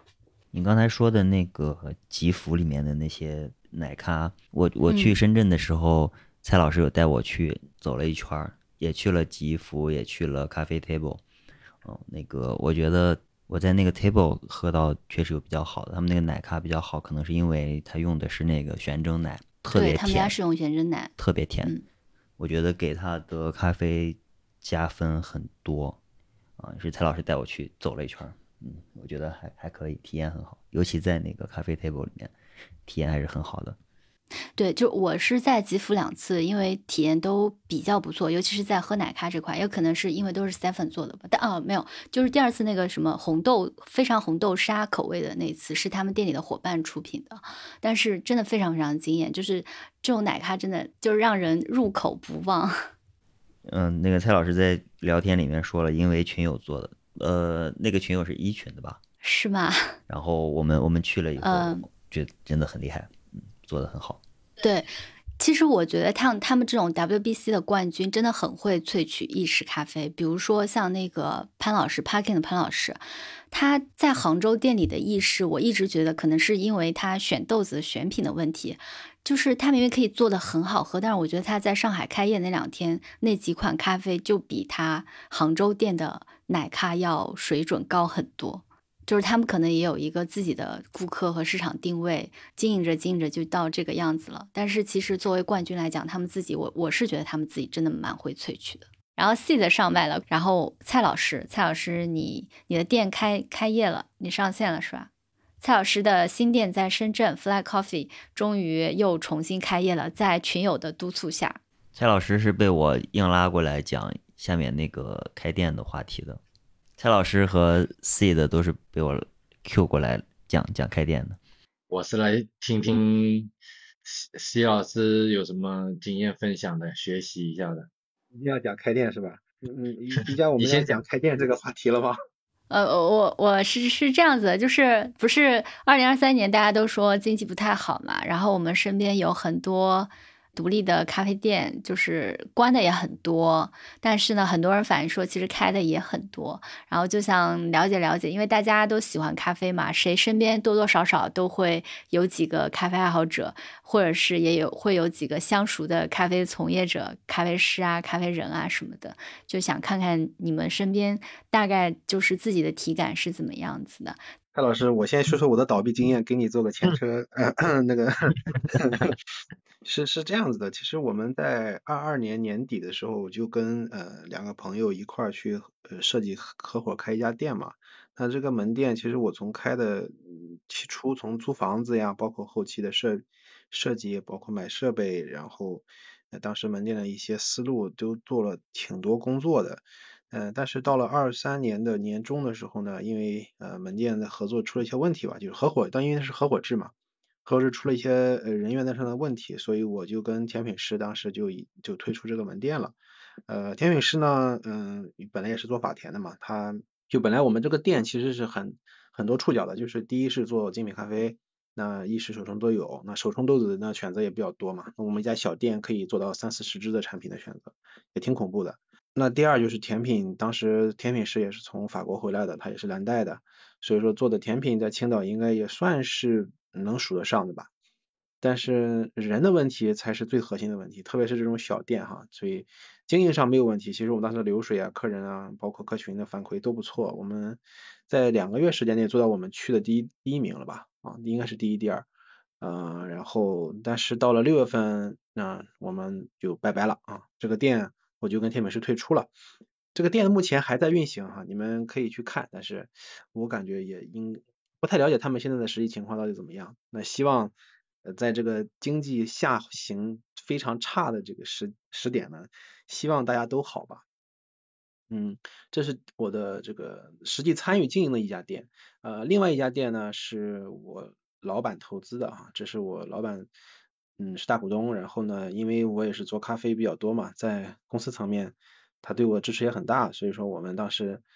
他投资开了另外一家店，这家店就在我们海呃青岛的海边，太太平角公园这里。先补充一下，那个习总呢，他现在是兼职，就是还没有全职。虽然他已经被大家喜欢，是一家很好的烘焙商了，但是他其实还有自己的全职工作，是吧？呃，对的，对的。嗯呃，因为我的本职工作是做金融的嘛，所以说，其实当时那个门店我们一直精打细算，就是开这个小店的时候，我们其实一共投了很少的钱，大概也就是不到二十万，十七八万嘛，最终的预算就是十，预算十五万，最后花到了十七万五、十七万八这样子，所以说，嗯，没有花很多钱。呃，原因是因为当时因为疫情嘛，二零二二年的下半年，当时疫情，房租非常便宜，那个房东大姐就说房子租不出去，给多少钱她都自愿意租，所以我们一口就谈了个五年的合同，然后五年不递增，然后把房租压到特别特特别低的一个水平，所以从这个成本角度讲的话，我们把这个成本控住了。这个是我们第一家店的这个问题哈，就是说小店的话，我的个人经验就是，如果是你是一家独立门店的话，你一定要有自己的东西，因为现在都是九块九的时代嘛，那我作为一个普通消费者，我去喝咖啡的话，我去你这个七里八拐找一家小店过去找你，那我一定要喝点不一样的东西才行，否则我为什么跑到你那儿去喝呢？我我也可以九块九或者十五块钱喝杯橙 C 美式，蛮好喝的，对吧？所以你如果你的店小，但是又没有东西，那我其实觉得这个店没有什么竞争力，这是我的感受。嗯，那从大店讲的话，它的逻辑完全不一样啊，因为我们我跟老板。就是一起做的这家店呢，其实就是一家大店了。它的总体投资应该在三百八十万左右，它的一年的房租就七十五万了，那装修花了接近两百万。所以说这个大店的投入跟小店的投入玩法是不太一样的。嗯，那这个店现在也可以说是在青岛排第一嘛，啊，应该一年多了，一直是在第一上。然后营业额也蛮好的，应该是基本上啊。已经回本了，可以说一下这个利润已经把这个支出全覆盖了。所以说大店的玩法，我感受就是，嗯，其实咖啡反而并不是最重要的东西了，因为在门店来看的话，咖啡现在的收入只占百分之三十左右，其实大部分都是餐、甜品、饮料、呃软饮这些东西，呃，反而是这些东西来支撑起了一家门店的整体的格局吧。所以我觉得，如果是大家，因为刚才这个话题就是讨论嗯独立门店的运营和发展嘛，那我觉得就是刚才我回到我一个从一个失败者的角度来讲哈，人嗯小店就不要搞合伙了，就就自己搞一呃自己去开，也没花多少，也花不了多少钱，你这样的话你在经营管理上有自己的主导权嘛。那第二点就是你要有自己的东西，如果你的小店没有特色，没有自己的。一技之长的话，那在这个市场上也很难立足啊。第三就是，嗯，最重要的一点就是不要轻易开店，这这是我的忠告哈。这个因为这个市场真的很残酷，嗯，这点我我们怎么了解呢？就是因为年初去年去年年底的时候也去趟韩国，嗯，然后跟朋友也去一下韩国，因为当时有个项目需要去看一下，呃，当时我们去看。在疫情前的时候，二一年、二零年，当时在韩国其实有百分之二三十的店都是精品的，就是其实他们那个阶段非常像现在中国的二三年、二四年的阶段，就是精品店还是有一定的份额的。但是到了我们去看的时候，疫情结束的时候，整个精品市场就这种小门店其实已经萎缩到大概市场不到百分之十了，大部分都是九块九。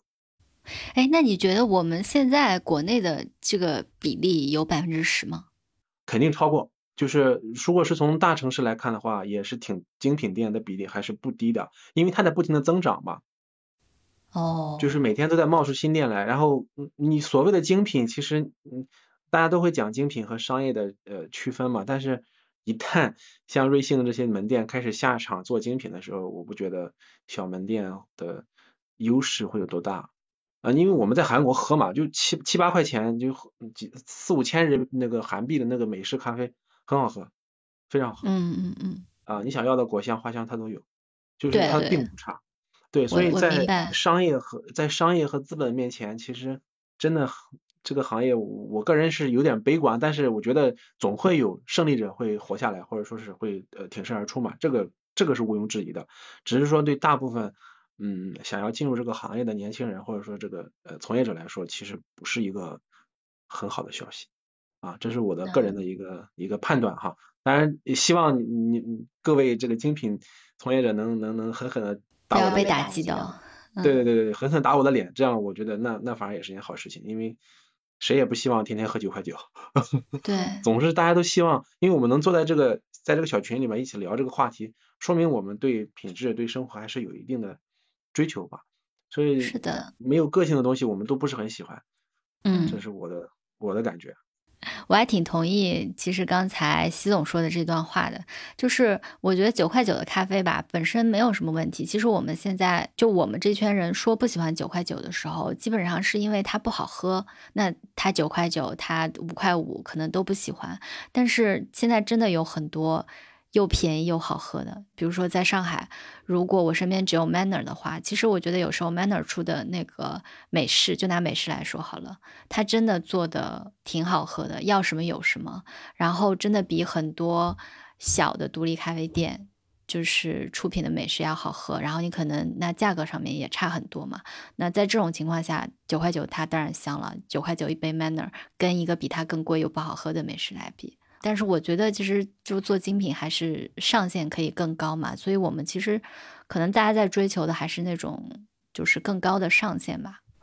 嗯，C 的要说啥吗？呃，没有没有，我就觉得挺对的，就是因为我觉得我们每个人其实每个人的接受能力都不一样嘛。对。大家可能就是刚才我说了，我们这个群里的这个我们这些小小伙伴们可能对品质都有要求，所以说对这个价格的容忍度是没问题的，就是可以更高一些。但是我要喝的东西，我可以接受一杯三十九、五十九的美式，但是好喝就行了。但是很多人，大部分人可能。我们毕竟是个小圈子嘛，就是大部分人可能不这么觉得，所以这个市场就会展现出来，就是九块九现在这个满满天下都是，所以嗯，有的时候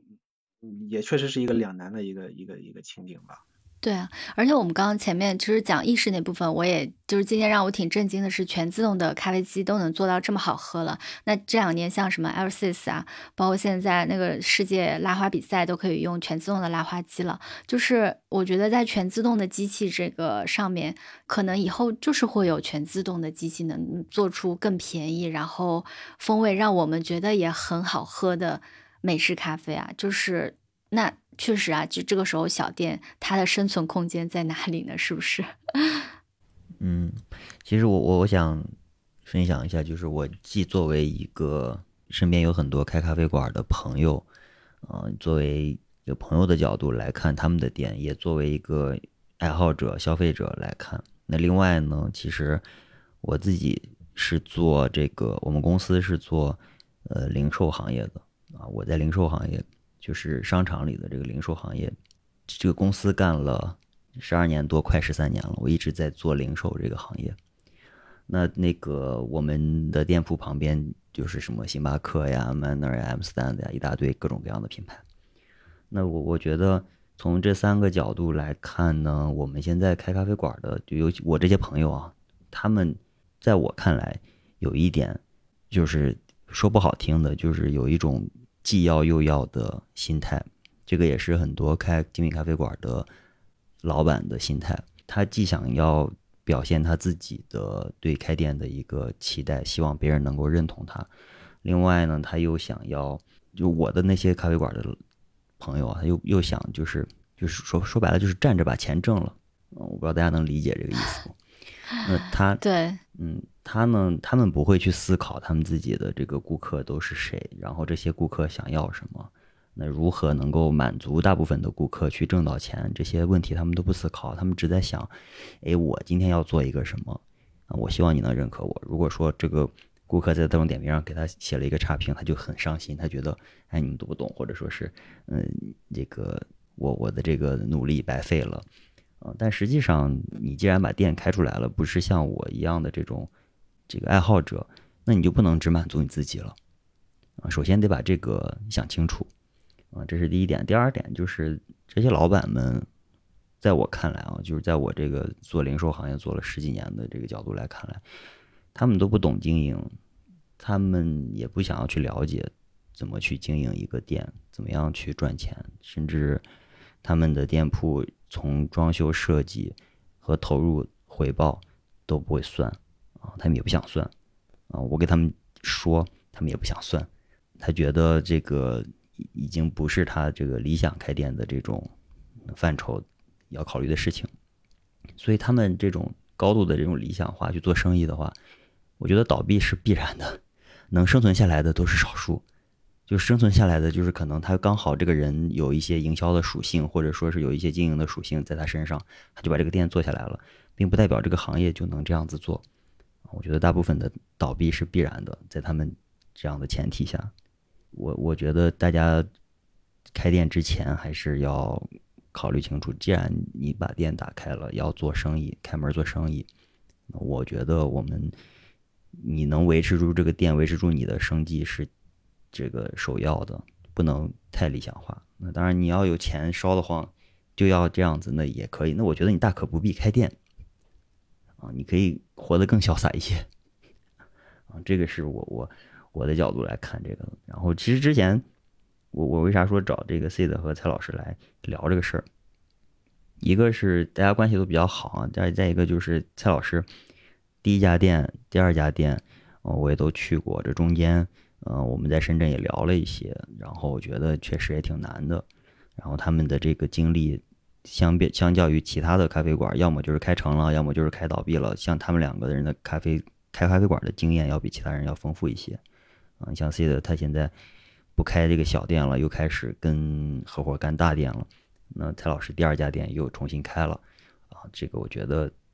大家的这个角度可能还会有一些不同。我觉得可以可以让蔡老师聊一下吧。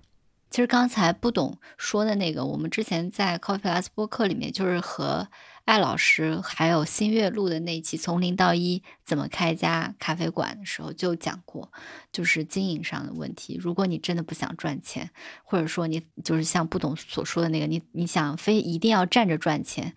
你是该屈服于你的市场，还是要坚持自己的理想？我觉得当时艾老师和新月其实回答的。非常的铿锵有力吧，就是挺坚定的。如果有这个想法的，可以去听一听。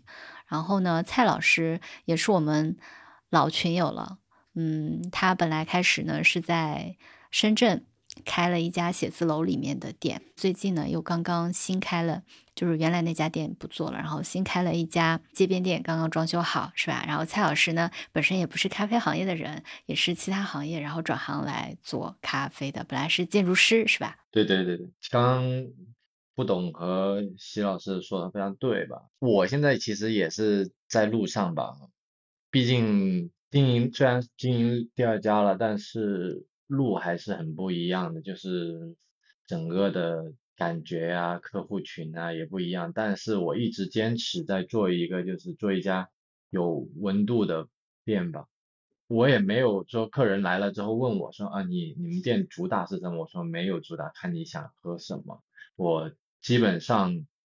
意式手冲各种各样的东西都有吧，就但我不会选品选太多，就想说来到店里的客人可以喜欢偏好是每个人口味不一样的，偏好的我都能满足，所以我呢就很简单的一家店。现在我觉得我要学的是。如何经营跟营销这些的产品，当然肯定是要打磨，产品过硬，当然不然的话就喝九块九算了。很多东西那个是底，就产品是底线。这个咖啡是拿来喝的嘛，那如果你连连那个咖啡都不好喝了，其他的也没什么意义了，就是做的再再花里胡哨也活不长久，就是这样。挑战一下吧，反正做点有意思的东西，满足一下自己。的想法，然后又既能如果能满足市场也挺好的。我也没有没有底了，反正我的店刚开，跑成怎么样我也不知道。但是有一点哦，就是我找店的时候，我是有底线的，房租肯定是这个是很重要的一件事情，太关键了。然后还有习总说的合伙人的事情也是，就是如果没有合适的合伙人，不要轻易的去合作，确实是这样子。但是也有弊端，就是现在很多东西你就得自己，所有的东西既当爹又当娘，所有的整个店所有的东西都得你去，又要调参数、设设产品品控，又要稳定，之后还要去设计一下什么豆卡呀，又又要想着宣传海报啊、物料啊、动线，什么都得是你自己咯，你就得要内内心得。多了了解一下，啥都得自己知道才行。不是，我们这期节目会在过年前两天上线，大概你们这是来一个大劝退啊，因为这个时候肯定有很多大厂被裁或者主动辞职的朋友，准备自己创业开开家咖啡店，谁不想开家咖啡店呢？然后直接被你们给劝退。我我给大家分享一个，是我我朋友开的那个店，那个店呢。群里有人知道，然后 C 的呢也了解我这个朋友，因为我介绍我这个朋友在 C 的那儿买过豆子。那我这个朋友呢，原来最早这个他是做广告的，然后疫情的时候呢，这个行业就呃不行了，不行了以后呢，他本身这个条件也比较好，就想要干啥，那就后来就开了开了面馆。啊，然后设计的，因为他们做广告的，设计功底很好。然后那个面馆开出来呢，就是当地的网红店。这个店在常州。然后后来呢，我就我们就一起玩咖啡呗，就拉着他一块玩咖啡。然后玩一玩，玩一玩，玩一段时间以后呢，他就说，那要不然就在他的新店里面试一试，也上上咖啡，反正他自己爱喝，呃，就搞了一个这样的事儿。那搞了这个事儿以后，当时我们有聊，就选这些东西要怎么选。他店铺就做了很很厉害的一些选品吧。首先呢，他知道他的这个呃客客群是江苏这边。就常州嘛，是一个比较富的地方，但是呢，又其实也不是一个一线城市了，啊，那这客群呢，大家的这个他的店铺呢，装修的都很好看，啊，吸引来的呢，都是一些当地比较这个年轻的，然后也比较条件比较好的吧，那他就选择了，但是这个省城市对于咖啡的认知度并不是特别高，他就选择了那个欧娜的豆子。啊，欧娜的那个基础的豆子，嗯，像什么 Candy 啊、Gateway 啊这些豆子，啊，然后他把美式当年就卖到，当时刚开的时候就卖到十九十九块钱，好像啊，反正很便宜。那么那个，然后店里面用的 Slayer 啊，一个这是可是个面馆哦，啊，这是面馆啊，那他打的招牌就是它全部都是正规进口来的欧娜的豆子。然后这个豆子本身它有什么样的背景，会告诉大家，比如说我是一个什么世界冠军的厂牌，然后这些豆子是 Candy 就什么五种埃塞的，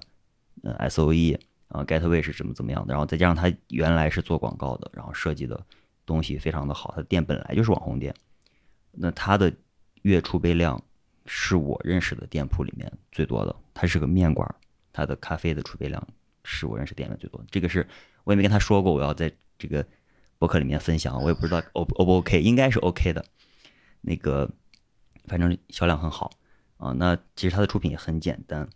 啊。那这个，呃，等到他每次到周末的时候，你看他的店门口都是一些什么文艺青年啊、机车呀这些玩这些人的人，就会统一的来到他的店，就变成了一个，就是大家会觉得你这块。面也做的 OK，然后装修也装修的很好，咖啡也做的 OK，这个就是我其实一开始习总说的那种，就到了一定的程度以后，你发现你的小店是没办法跟这些店去比的，啊，这些店我这个朋友也出偶尔会出一些手冲，他的手冲豆子也都是我我发给他的，啊，我说这个牌子可以，他就会买一些。那他在出这些豆子的时候，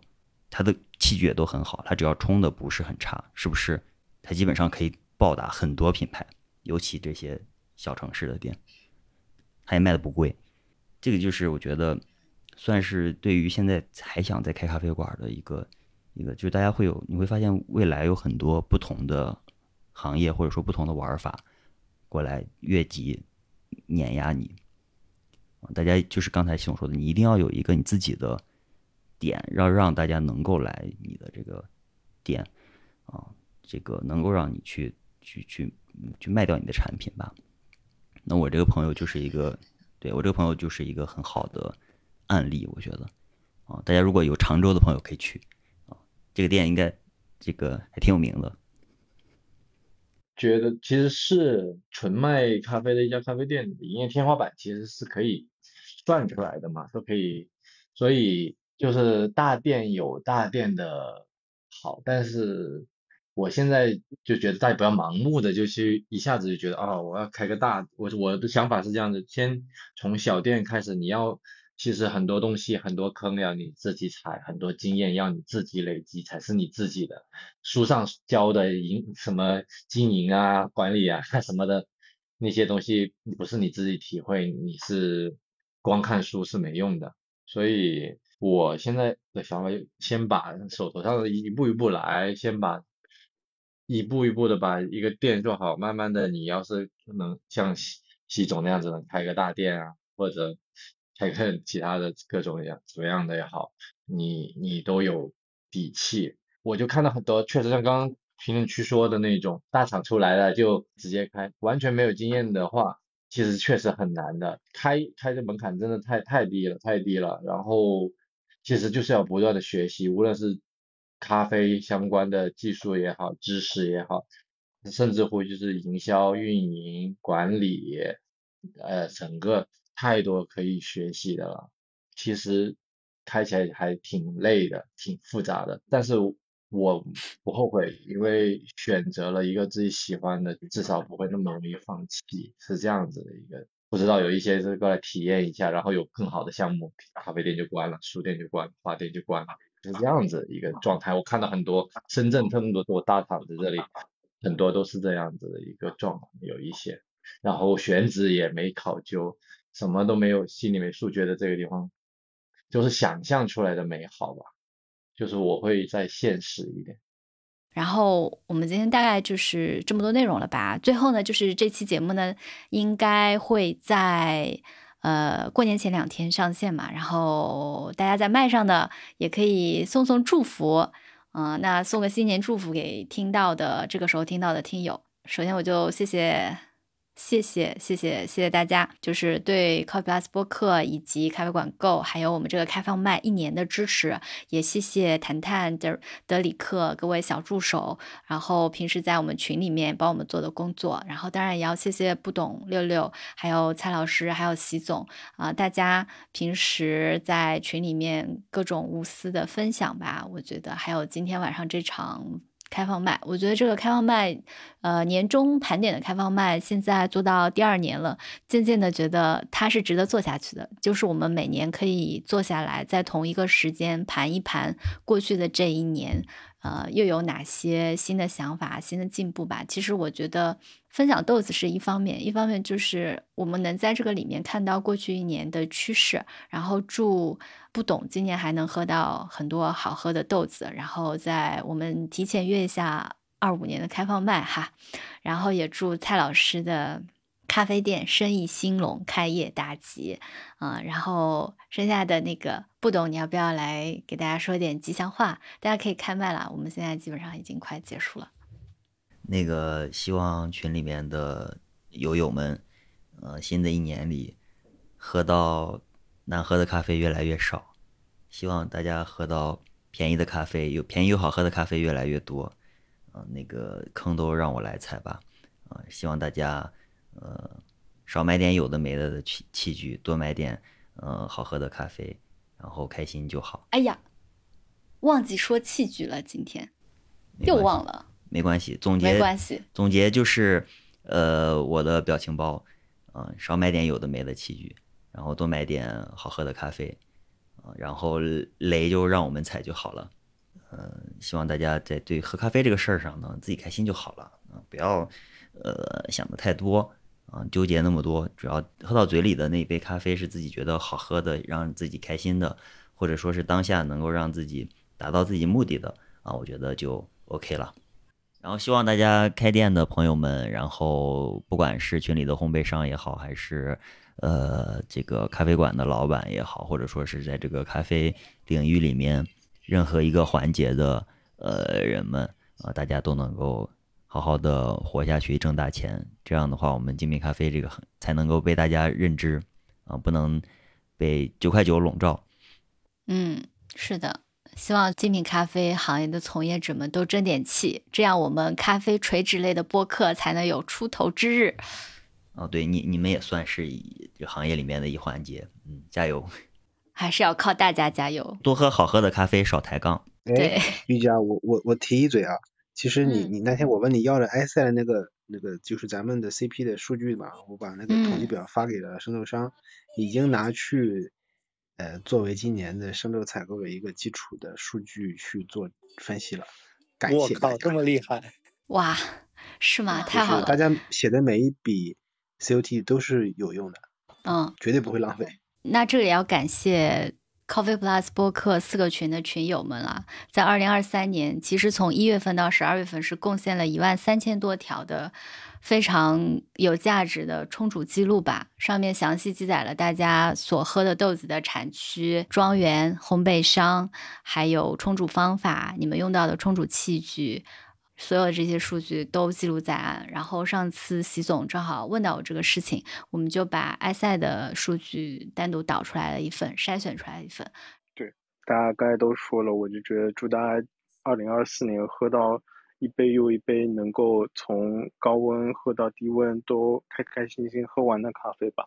然后我也想抛砖引个玉，就是如果大家今年有喝到一些，比如说拿到手急着喝，或者说你喝了两三次还是觉得没味道的咖啡，那你可以试试提前二十四小时、十二小时把它研磨好，放在密封的罐子里面，放它个一晚上，看它会不会第二天再冲煮时候变得更好喝。这也是呃，我从贵哥还有比如说我的朋友们，还有包括一些冲煮师傅们。的分享当中得知的，然后有没有一些更深入的结论呢？我觉得我们二零二五年的开放麦再见。我也想这么说，既然是抛砖引玉了，那我们就二零二五年的开放麦再见，难忘今宵啦！新年快乐！新年快乐！新年快乐！新年快乐！新年快乐！